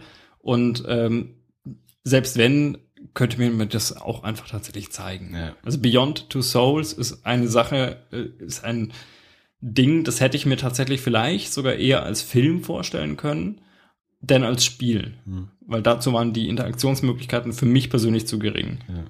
Ich, kenn- ich kenne die ja alle auch nur so peripher, also ich weiß, dass es die gibt, ich sehe ab und zu mal ein Bild und Ja. äh, spreche hin und wieder mal jemanden, der sowas auch gespielt hat. Und habe auch ähm, immer mal wieder, also ich zu dem neuen jetzt glaube ich noch nicht so sehr, aber noch zu, zu Heavy Rain und, und vielleicht anderen Spielen, deren Titel ich jetzt gerade nicht weiß, auch hin und wieder mal eben so, so Stimmen gehört, die, die gesagt haben, äh, teilweise sitzt halt fünf Minuten da und schaust einem Film zu und dafür mache ich halt dann kein Spiel, dafür, dass ich mir eigentlich jetzt eine Spielfilmsequenz anschaue. Und dazwischen kannst du zwar spielen, aber dann machst du nur Blödsinn. Ich glaube, ein Freund hat irgendwann gesagt, und irgendwann muss man sich da die Zähne putzen, das macht mir doch im wahren Leben schon keinen Spaß. Warum soll ich das in einem Spiel machen? Ja. ne, trifft tatsächlich recht gut. Ja. Also, ähm, so gesehen, ich habe kein Problem damit, wenn ab und zu mal eine Sequenz kommt, in der, in der ein Film mich über eine ja, ne, ta- tatsächlich ist es, ist es vielleicht genau das. Ja. Also wenn ich mir Last of Us anschaue, da waren auch Filmsequenzen drin. Aber diese Filmsequenzen haben immer dazu beigetragen, mich über einen Teil hinwegzutragen, wo die Story einfach einen Schritt nach vorne geht. Ja. wo sich gewisse Dinge, wo sich verschiedene Faktoren ändern, möglicherweise meine Umgebung, meine, meine, meine Leute, die um mich rum sind, wo was passiert, wo mir Handlung transportiert wird. Und da bin ich tatsächlich für den Film dankbar, weil ich mir denke, okay, das muss ich jetzt nicht durchexerzieren. Ja. Also der der Spielteil, der kann gerne wieder kommen, wenn ich wieder in einem Ding bin, in dem ich sage, ich kann in Realzeit Mhm. das durchspielen, was mein Charakter dort jetzt erlebt.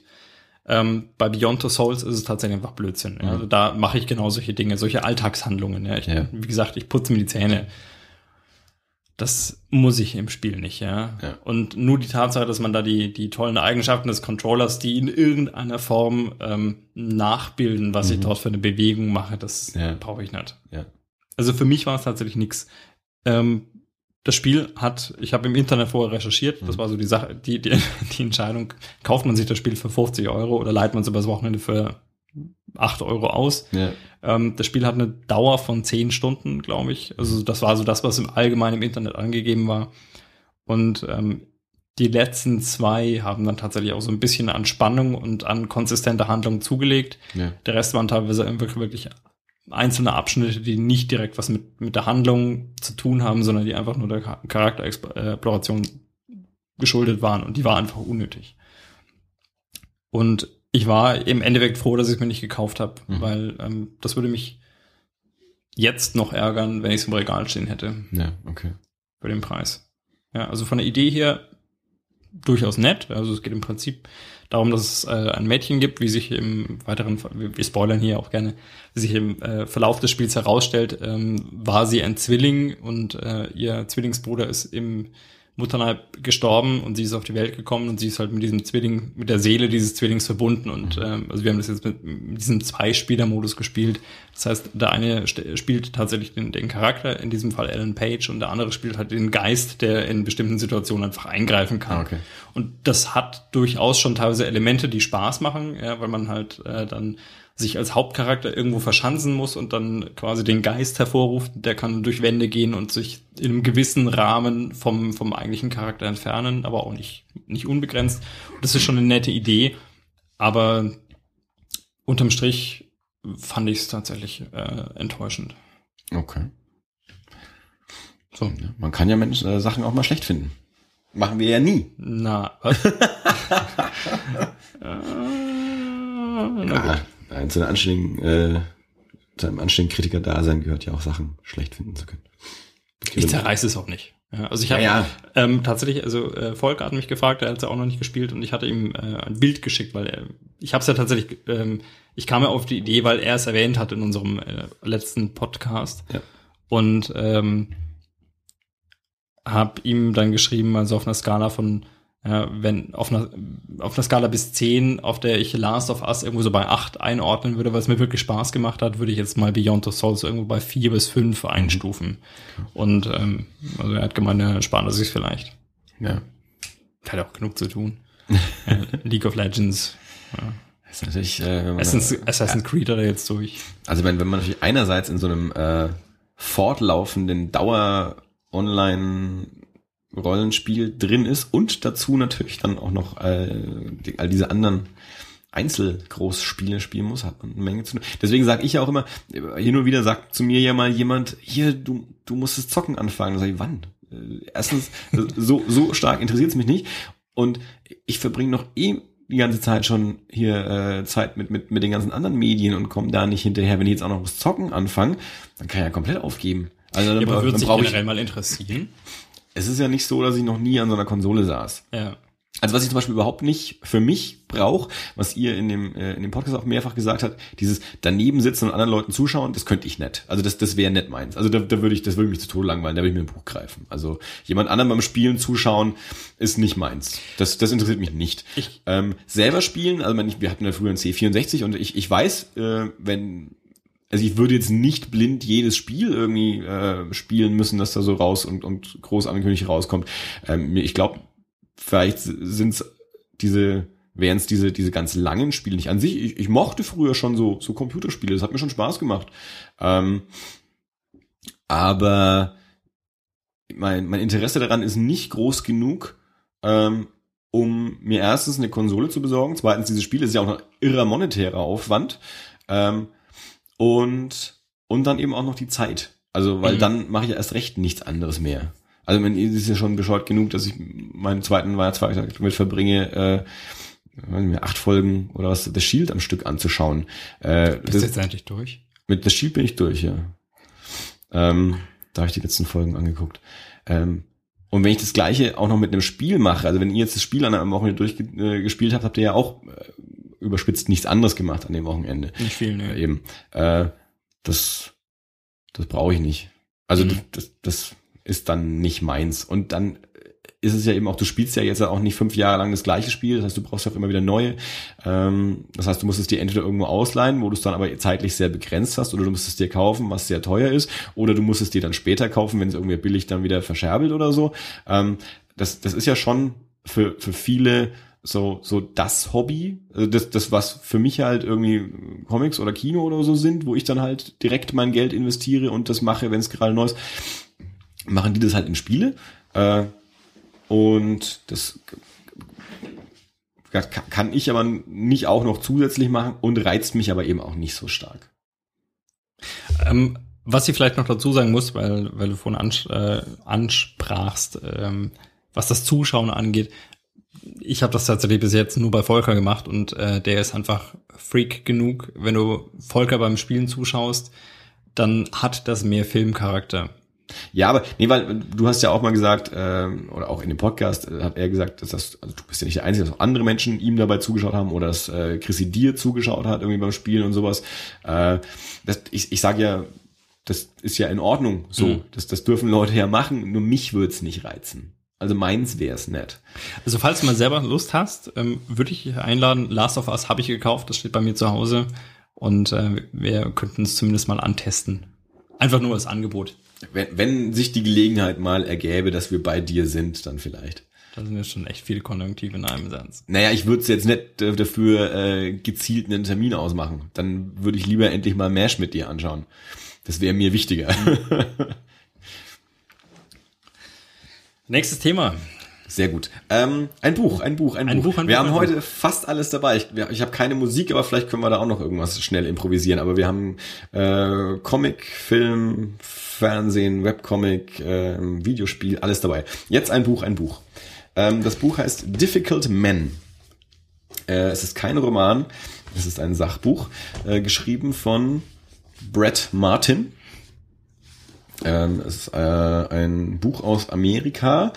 Äh, ich habe jetzt hier eine britische Ausgabe. Ähm, ist auch noch nicht auf Deutsch erschienen, weiß ich nicht, ob auf Deutsch erscheinen wird. Ähm, keine Ahnung. Difficult Men ähm, erzählt oder äh, geht um so die, die ähm, großen TV-Serien der letzten Jahre, also ab den Sopranos Hm. ähm, die äh, zum einen so schwierige Männer in den Mittelpunkt stellen und zum anderen äh, geht es aber eigentlich sogar hauptsächlich um die schwierigen Männer, die, äh, die diese Serien kreiert haben. Äh, also äh, klar wird ja auch was ähm, über die Figuren in den Serien erzählt, aber ganz, ganz viel geht es um den Entstehungsprozess der Serien und den Werdegang äh, von den Leuten dahinter. Also David Chase bei den Sopranos, ähm, David Simon bei The Wire, äh, Matt Weiner bei Mad Men, ähm, Alan Ball bei ähm, Six Feet Under. Ähm, es, es kommt dann hinten auch noch bei, bei, bei Breaking Bad raus. Also die, die drei großen, um die es ganz viel geht, erst sind erstmal die ähm, Sopranos, ähm, The Wire, äh, was war jetzt die andere dritte? die andere dritte, genau, oder die dritte. Ähm,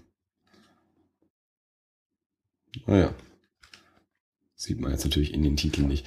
Ähm, also vorne drauf steht Sopranos, Wire, Mad Men, Breaking Bad. Es sind aber natürlich noch mehr Serien drin. Also es wird auch noch. Ah ja, Deadwood ist auf jeden Fall mit dabei. David Milch, der Deadwood gemacht hat, ist ja auch so einer, der als richtig schwierig gilt. Ähm, also darum geht's. Ähm, mir hat extrem viel Spaß gemacht. Es hat mir nochmal viel, viel mehr Hintergrund äh, in die Entstehung dieser Serien äh, gegeben, äh, sowohl was die Leute angeht, zum anderen auch tatsächlich so den Produktionsprozess. Hat mir auch ähm, eine ganz andere Sicht auf, ähm, auf die Schauspieler und auf die Schauspielarbeit auch ähm, gebracht. Also zum einen am, am, Beispiel von James Gandolfini ähm, von den Sopranos, aber auch am Cast von äh, The Wire, also welcher ähm, welche Arbeit, welcher Aufwand es ist, ähm, in so eine in so einen Charakter einzusteigen und auch drin zu bleiben und was das auch ähm, mit mit dem mit dem Privatmenschen macht oder mit dem Schauspieler macht, wenn man wenn man sich über Jahre hinweg in so eine in so eine intensive Rolle begibt. Also bei bei ähm, The Wire war es wohl so, dass dass mehrere Schauspieler hinterher auf den Zug gehen mussten, äh, weil sie halt tatsächlich dann auch so dem dem Alkohol und den Drogen verfallen sind. James Gandolfini, ich glaube, das Buch geht damit los, dass äh, mit so einer Anekdote, dass James Gandolfini einfach mal für mehrere Tage verschwunden ist. Also die wollten drehen und er war einfach weg. Ähm, und dass, dass der über all diese Jahre mit dieser, dieser Figur Tony Soprano, also dass das auch mit seinem Kopf was angestellt hat. Also wenn du jahrelang mhm. im, im Kopf von, von so einem bösen, schwierigen Menschen irgendwie verbringst, äh, dass das einfach nicht jeder einfach so ablegen kann, sobald die Kameras aus sind, äh, ist das dann weg, sondern dass eben, äh, dass man das auch mit sich schleppt und man kriegt das ja immer wieder auch so mit Daniel Day-Lewis oder Joaquin Phoenix, ähm, wenn die einen Film drehen, dass sie so komplett in die Rolle auch eintauchen und das auch privaten Schaden hinterlassen kann. Aber das ist halt meistens trotzdem auch irgendwie nach zwei, drei Monaten ähm, vorbei. Aber wenn du einfach über sechs, sieben Jahre so eine, so eine Serie drehst, dann, dann trägst du eben jahrelang. Klar, du hast zwischendurch auch Pausen, aber dann musst du da wieder einsteigen. Mhm. Und das hat Darum geht's jetzt nicht groß in dem Buch, aber das sind Teile, die in dem Buch auch mit vorkommen, die, äh, wie gesagt, mir da nochmal eine neue Sicht drauf gegeben haben. Ähm, weil ich mich ja eh so für, ähm, für so Showrunner und für den Produktionsprozess und für die Entstehungsarten ähm, von, ähm, von, von solchen Serien und sowas interessiere. Ähm, ich habe irgendwann mal die Ankündigung auf dem, ähm, ich glaube auf dem Drama-Blog, es gibt einen Drama-Blog, ein Blog, der sich so mit, mit Drehbuch schreiben und so auch beschäftigt, ähm, haben die das mal äh, mal verlinkt gehabt, die Ankündigung, ein Interview mit Brett Martin und seitdem hatte ich das so auf dem Schirm und dann ist es vor einigen Wochen oder ein, zwei Monaten auch rausgekommen. Ich hatte es mir direkt bestellt äh, und auch schnell gelesen. Ähm, fand ich spitze, also wer sich äh, für diese ja großen Serien der letzten 10, 15 Jahre interessiert und den Entstehungsprozess und die Menschen dahinter, Difficult Man von Brett Martin. Kann ich sehr empfehlen. Tolles Buch. Hm kannst reinblättern, es sind Buchstaben drin. Gef yeah. Gefällt dir der Font? äh. Da ist jetzt nicht so richtig viel drüber sagen, wie man in den Comic reinblättert, ne? Ja, ist halt Serifen. Ist halt ein Buch. Ja. Sind, sind halt Buchstaben drin. Jede ist auf Englisch. Mhm. Ja. Gut. Next. Dann, äh, letztes Thema, das ich auf der Liste habe. Eine Webreihe, weil jetzt eben gerade die die dritte Staffel äh, letzte Woche begonnen hat. Comedians in Cars Getting Coffee. Äh, auch kein großer Geheimtipp mehr. Wie gesagt, ist auch schon die dritte Staffel. Ähm, Jerry Seinfeld, bekannt durch die Serie Seinfeld, ähm, trifft sich mit anderen Comedians, also er holt sie ab im Auto. Mhm. Und zwar jedes Mal in einem anderen Auto. Das ist auch von irgendeiner Autofirma irgendwie gesponsert und so. Aber der kommt jedes Mal mit einer anderen Karre holt die irgendwo ab, dann fahren sie eine Weile durch die Gegend, gehen irgendwo in einen Diner, trinken Kaffee, essen vielleicht was und fahren dann auch wieder weg. Und dabei unterhalten sie sich einfach und erzählen sich so gegenseitig Anekdoten und Geschichten. Also ähm, ganz viel geht es natürlich so um das, um das Leben als Comedian. Ähm, die, die gehen so zwölf bis zwanzig Minuten ungefähr, die, die einzelnen Filmchen. Ähm, jetzt in der die dritte Staffel hat gerade begonnen. Die erste Folge ist mit Louis C.K., die zweite Folge von dieser Woche ist mit äh, Patton Oswald. In vergangenen äh, Staffeln war ähm, Larry David zum Beispiel dabei von Curb Enthusiasm, ähm, Alec Baldwin war dabei, ähm, Chris Rock war, glaube ich, mal dabei, Ricky Gervais, Sarah Silverman, Michael Richards, ähm, ein paar Leute, die, die man hier auf jeden Fall auch kennt, ein paar Leute, die man jetzt nicht zwingend kennt, die man halt vielleicht kennt, wenn man sich wirklich mit amerikanischem Stand-up beschäftigt. Also ich kannte jetzt auch nicht jeden, äh, der, mhm. der, der da dabei war. Mittlerweile kenne ich die, glaube ich, alle. Ähm, sind natürlich auch von unterschiedlicher Qualität. Äh, ich finde es irgendwie ein ganz sympathisches Konzept. Meistens kommen auch ganz witzige Geschichten dabei raus, äh, wenn, wenn die sich halt so unterhalten und, und äh, Anekdoten erzählen. In der Louis C.K. Folge ist jetzt ganz witzig, die treffen sich nämlich nicht in einem Diner, also beziehungsweise die fahren nicht zu einem Diner, sondern die fahren zu äh, dem Boot von Louis C.K. und machen dann eine Bootstour, also hat sich irgendwie so eine, so eine kleine Yacht irgendwie gekauft äh, und fahren mit der durch die Gegend und trinken halt da Kaffee. Und dabei erzählt er dann eine Geschichte, wie er mit seinen beiden Töchtern auch mit diesem Boot unterwegs war äh, und sie dann ähm, vor irgendeiner Insel äh, aber in Ebbe geraten sind und da liegen geblieben sind für für zwölf Stunden oder so. Äh, und diese, diese Anekdote, die er erzählt, ist dann so als, äh, als Zeichentrick umgesetzt. Äh, in, also das ist nicht normal. Normalerweise siehst du einfach nur die Leute, Mhm. die sich unterhalten.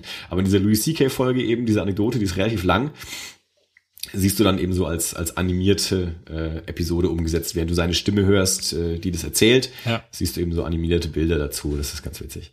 Ähm, also mir macht das großen Spaß. Also wie gesagt, das, die sind immer nicht so besonders lang. Äh, meistens sind sie ganz lustig. Äh, manchmal mehr, manchmal weniger. Äh, das, diese Autos sind meistens auch irgendwie, ja, nett. Also ich bin jetzt nicht so der große Autotyp, aber da sind schon mal ganz nette Karren dabei. Also manchmal sind einfach coole Autos, manchmal sind es irgendwie witzige Autos. Also Patton Oswald äh, holte im DeLorean ab, also ne, zurück in die Zukunft, der aber gleich mal direkt kaputt geht. äh, das, äh, also mit dem kommen sie echt irgendwie, weiß nicht, 200 Meter weit oder so, dann bricht der schon mal zusammen. Okay. Dann lassen sie sich von irgendeinem anderen Autoservice abholen äh, und irgendwo in so ein Café fahren und dann kommt irgendwann so ein, so ein, so ein, so ein Truck angefahren und bringt einen Ersatz-DeLorean. also sie bringen nicht den gleichen DeLorean, den sie repariert haben, sondern sie bringen einen zweiten DeLorean, mit dem sie dann weiterfahren können und so. Also, ähm, Comedians in Cars Getting Coffee ähm, findet man genau unter dieser URL, comediansandcarsgettingcoffee.com und auf YouTube sind die sicher auch. Und in den Shownotes. Googeln kann man es sowieso ganz leicht und in den Shownotes ist es dann auch. Ähm, Finde ich lustig. Macht, macht mir Spaß. Klingt gut. Kann man mal angucken. Schau ich mal rein. Mach das mal. Mhm. Jetzt, wo du ja auch dein Herz für Louis C.K. schon länger entdeckt hast. Ja. Äh, aber auch die anderen Folgen, wie gesagt. Also sind, Ich hatte ja tatsächlich noch, noch, noch keine Zeit, in weiteres reinzuschauen. Ich habe tatsächlich erstmal das Feature angeschaut, das ich mir gekauft habe. Und äh, das, das hatte so diesen, diesen, ich saß im ICE und mir saßen zwei Leute gegenüber und ich habe äh, regelmäßig äh, einfach nicht an mich halten können und Ja. mir gedacht, okay, die, die schauen jetzt schon ziemlich dämlich, ja, was, was der Typ da gegenüber macht. Aber war, war gut. Hat mir echt gefallen. Ja. War nicht immer, nicht immer mein Humor, also teilweise war er mir zu platt, aber ja, wie gesagt, also zum, zum einen in einer Stunde muss man nicht jeden Witz gut finden. Zweitens, das, Ja. was du angeschaut hast, halte ich auch nicht für das Stärkste. Ja. Und ich habe auch schon von ein paar anderen Leuten gehört, dass die sagen, das ist, sein, das ist jetzt sein aktuelles, dass es nicht zwingend sein stärkstes ist. Äh, aber hey, wenn, wenn du in einer Stunde dreimal nicht lachst, hast du Ah, immer, nee, hast du halt- immer, ja, also hast du immer noch sehr viel gelacht. vor allem, vor allem, also ich, meine, ich habe ich hab, äh, fünf Dollar dafür bezahlt und das war es auf jeden Fall definitiv Ja. wert. Also ich hatte, der hat, mir, der hat mir anderthalb Stunden Zeit vertrieben und das war echt gut. Also, ja, wie gesagt, wie du schon sagst, wenn man dreimal nicht lacht, dann lacht man halt dreimal nicht. Ähm, dann denke ich mir dreimal, okay, das war jetzt nicht so mein Gag und dann äh, holt er Luft und erzählt den nächsten und Ja. ich schmeiß mir wieder weg. Also völlig in Ordnung. Absolut. Gut. Ich bin mit meinen Themen von der Liste durch. Äh, ich hatte keine Liste. Ein akuter Musiktipp äh, fällt mir jetzt äh, auch nicht ein. Ich bin mit Musik momentan irgendwie so ein bisschen nicht so richtig äh, auf einem aktuellen Stand. Das habe ich neulich, glaube ich, auch schon mal erwähnt. Äh, von daher wird dieses Medium äh, heute wohl ausbleiben. Ja, ich glaube, es ist vertretbar. Ich denke auch Stunde 46. Ich habe nicht gedacht, dass wir so lange machen. Das ist ja eine ganz gute Länge. Hm. nicht wieder dreieinhalb Stunden machen, das war vielleicht auch ein bisschen übertrieben. Na gut. Ja, Andi, nö. war das alles? Das war alles. Ich glaube, ich sage immer, das war noch lange Ja, nicht. das alles. hast du auch zu Volker neulich gesagt, als Ja. er sagte, das war alles, aber eigentlich hieß äh, das Ende ursprünglich mal, äh, das war alles, nur dass du äh, das dann irgendwie immer verdreht hast und sagst, das war noch lange nicht alles. Naja, das war aber so, Wir müssen ja den Cliffhanger zum nächsten Mal schaffen. ja, Es wird auch das alles 28 geben. ja, Und 50. Und, 50. 100. und 80, mh, 3, 50. Ja, Na, aber für heute war das alles. für heute war das alles. Gut, äh, hoffentlich hattet ihr Spaß und wir hören uns in zwei Wochen wieder. Bis dann. Bis dann. Ciao.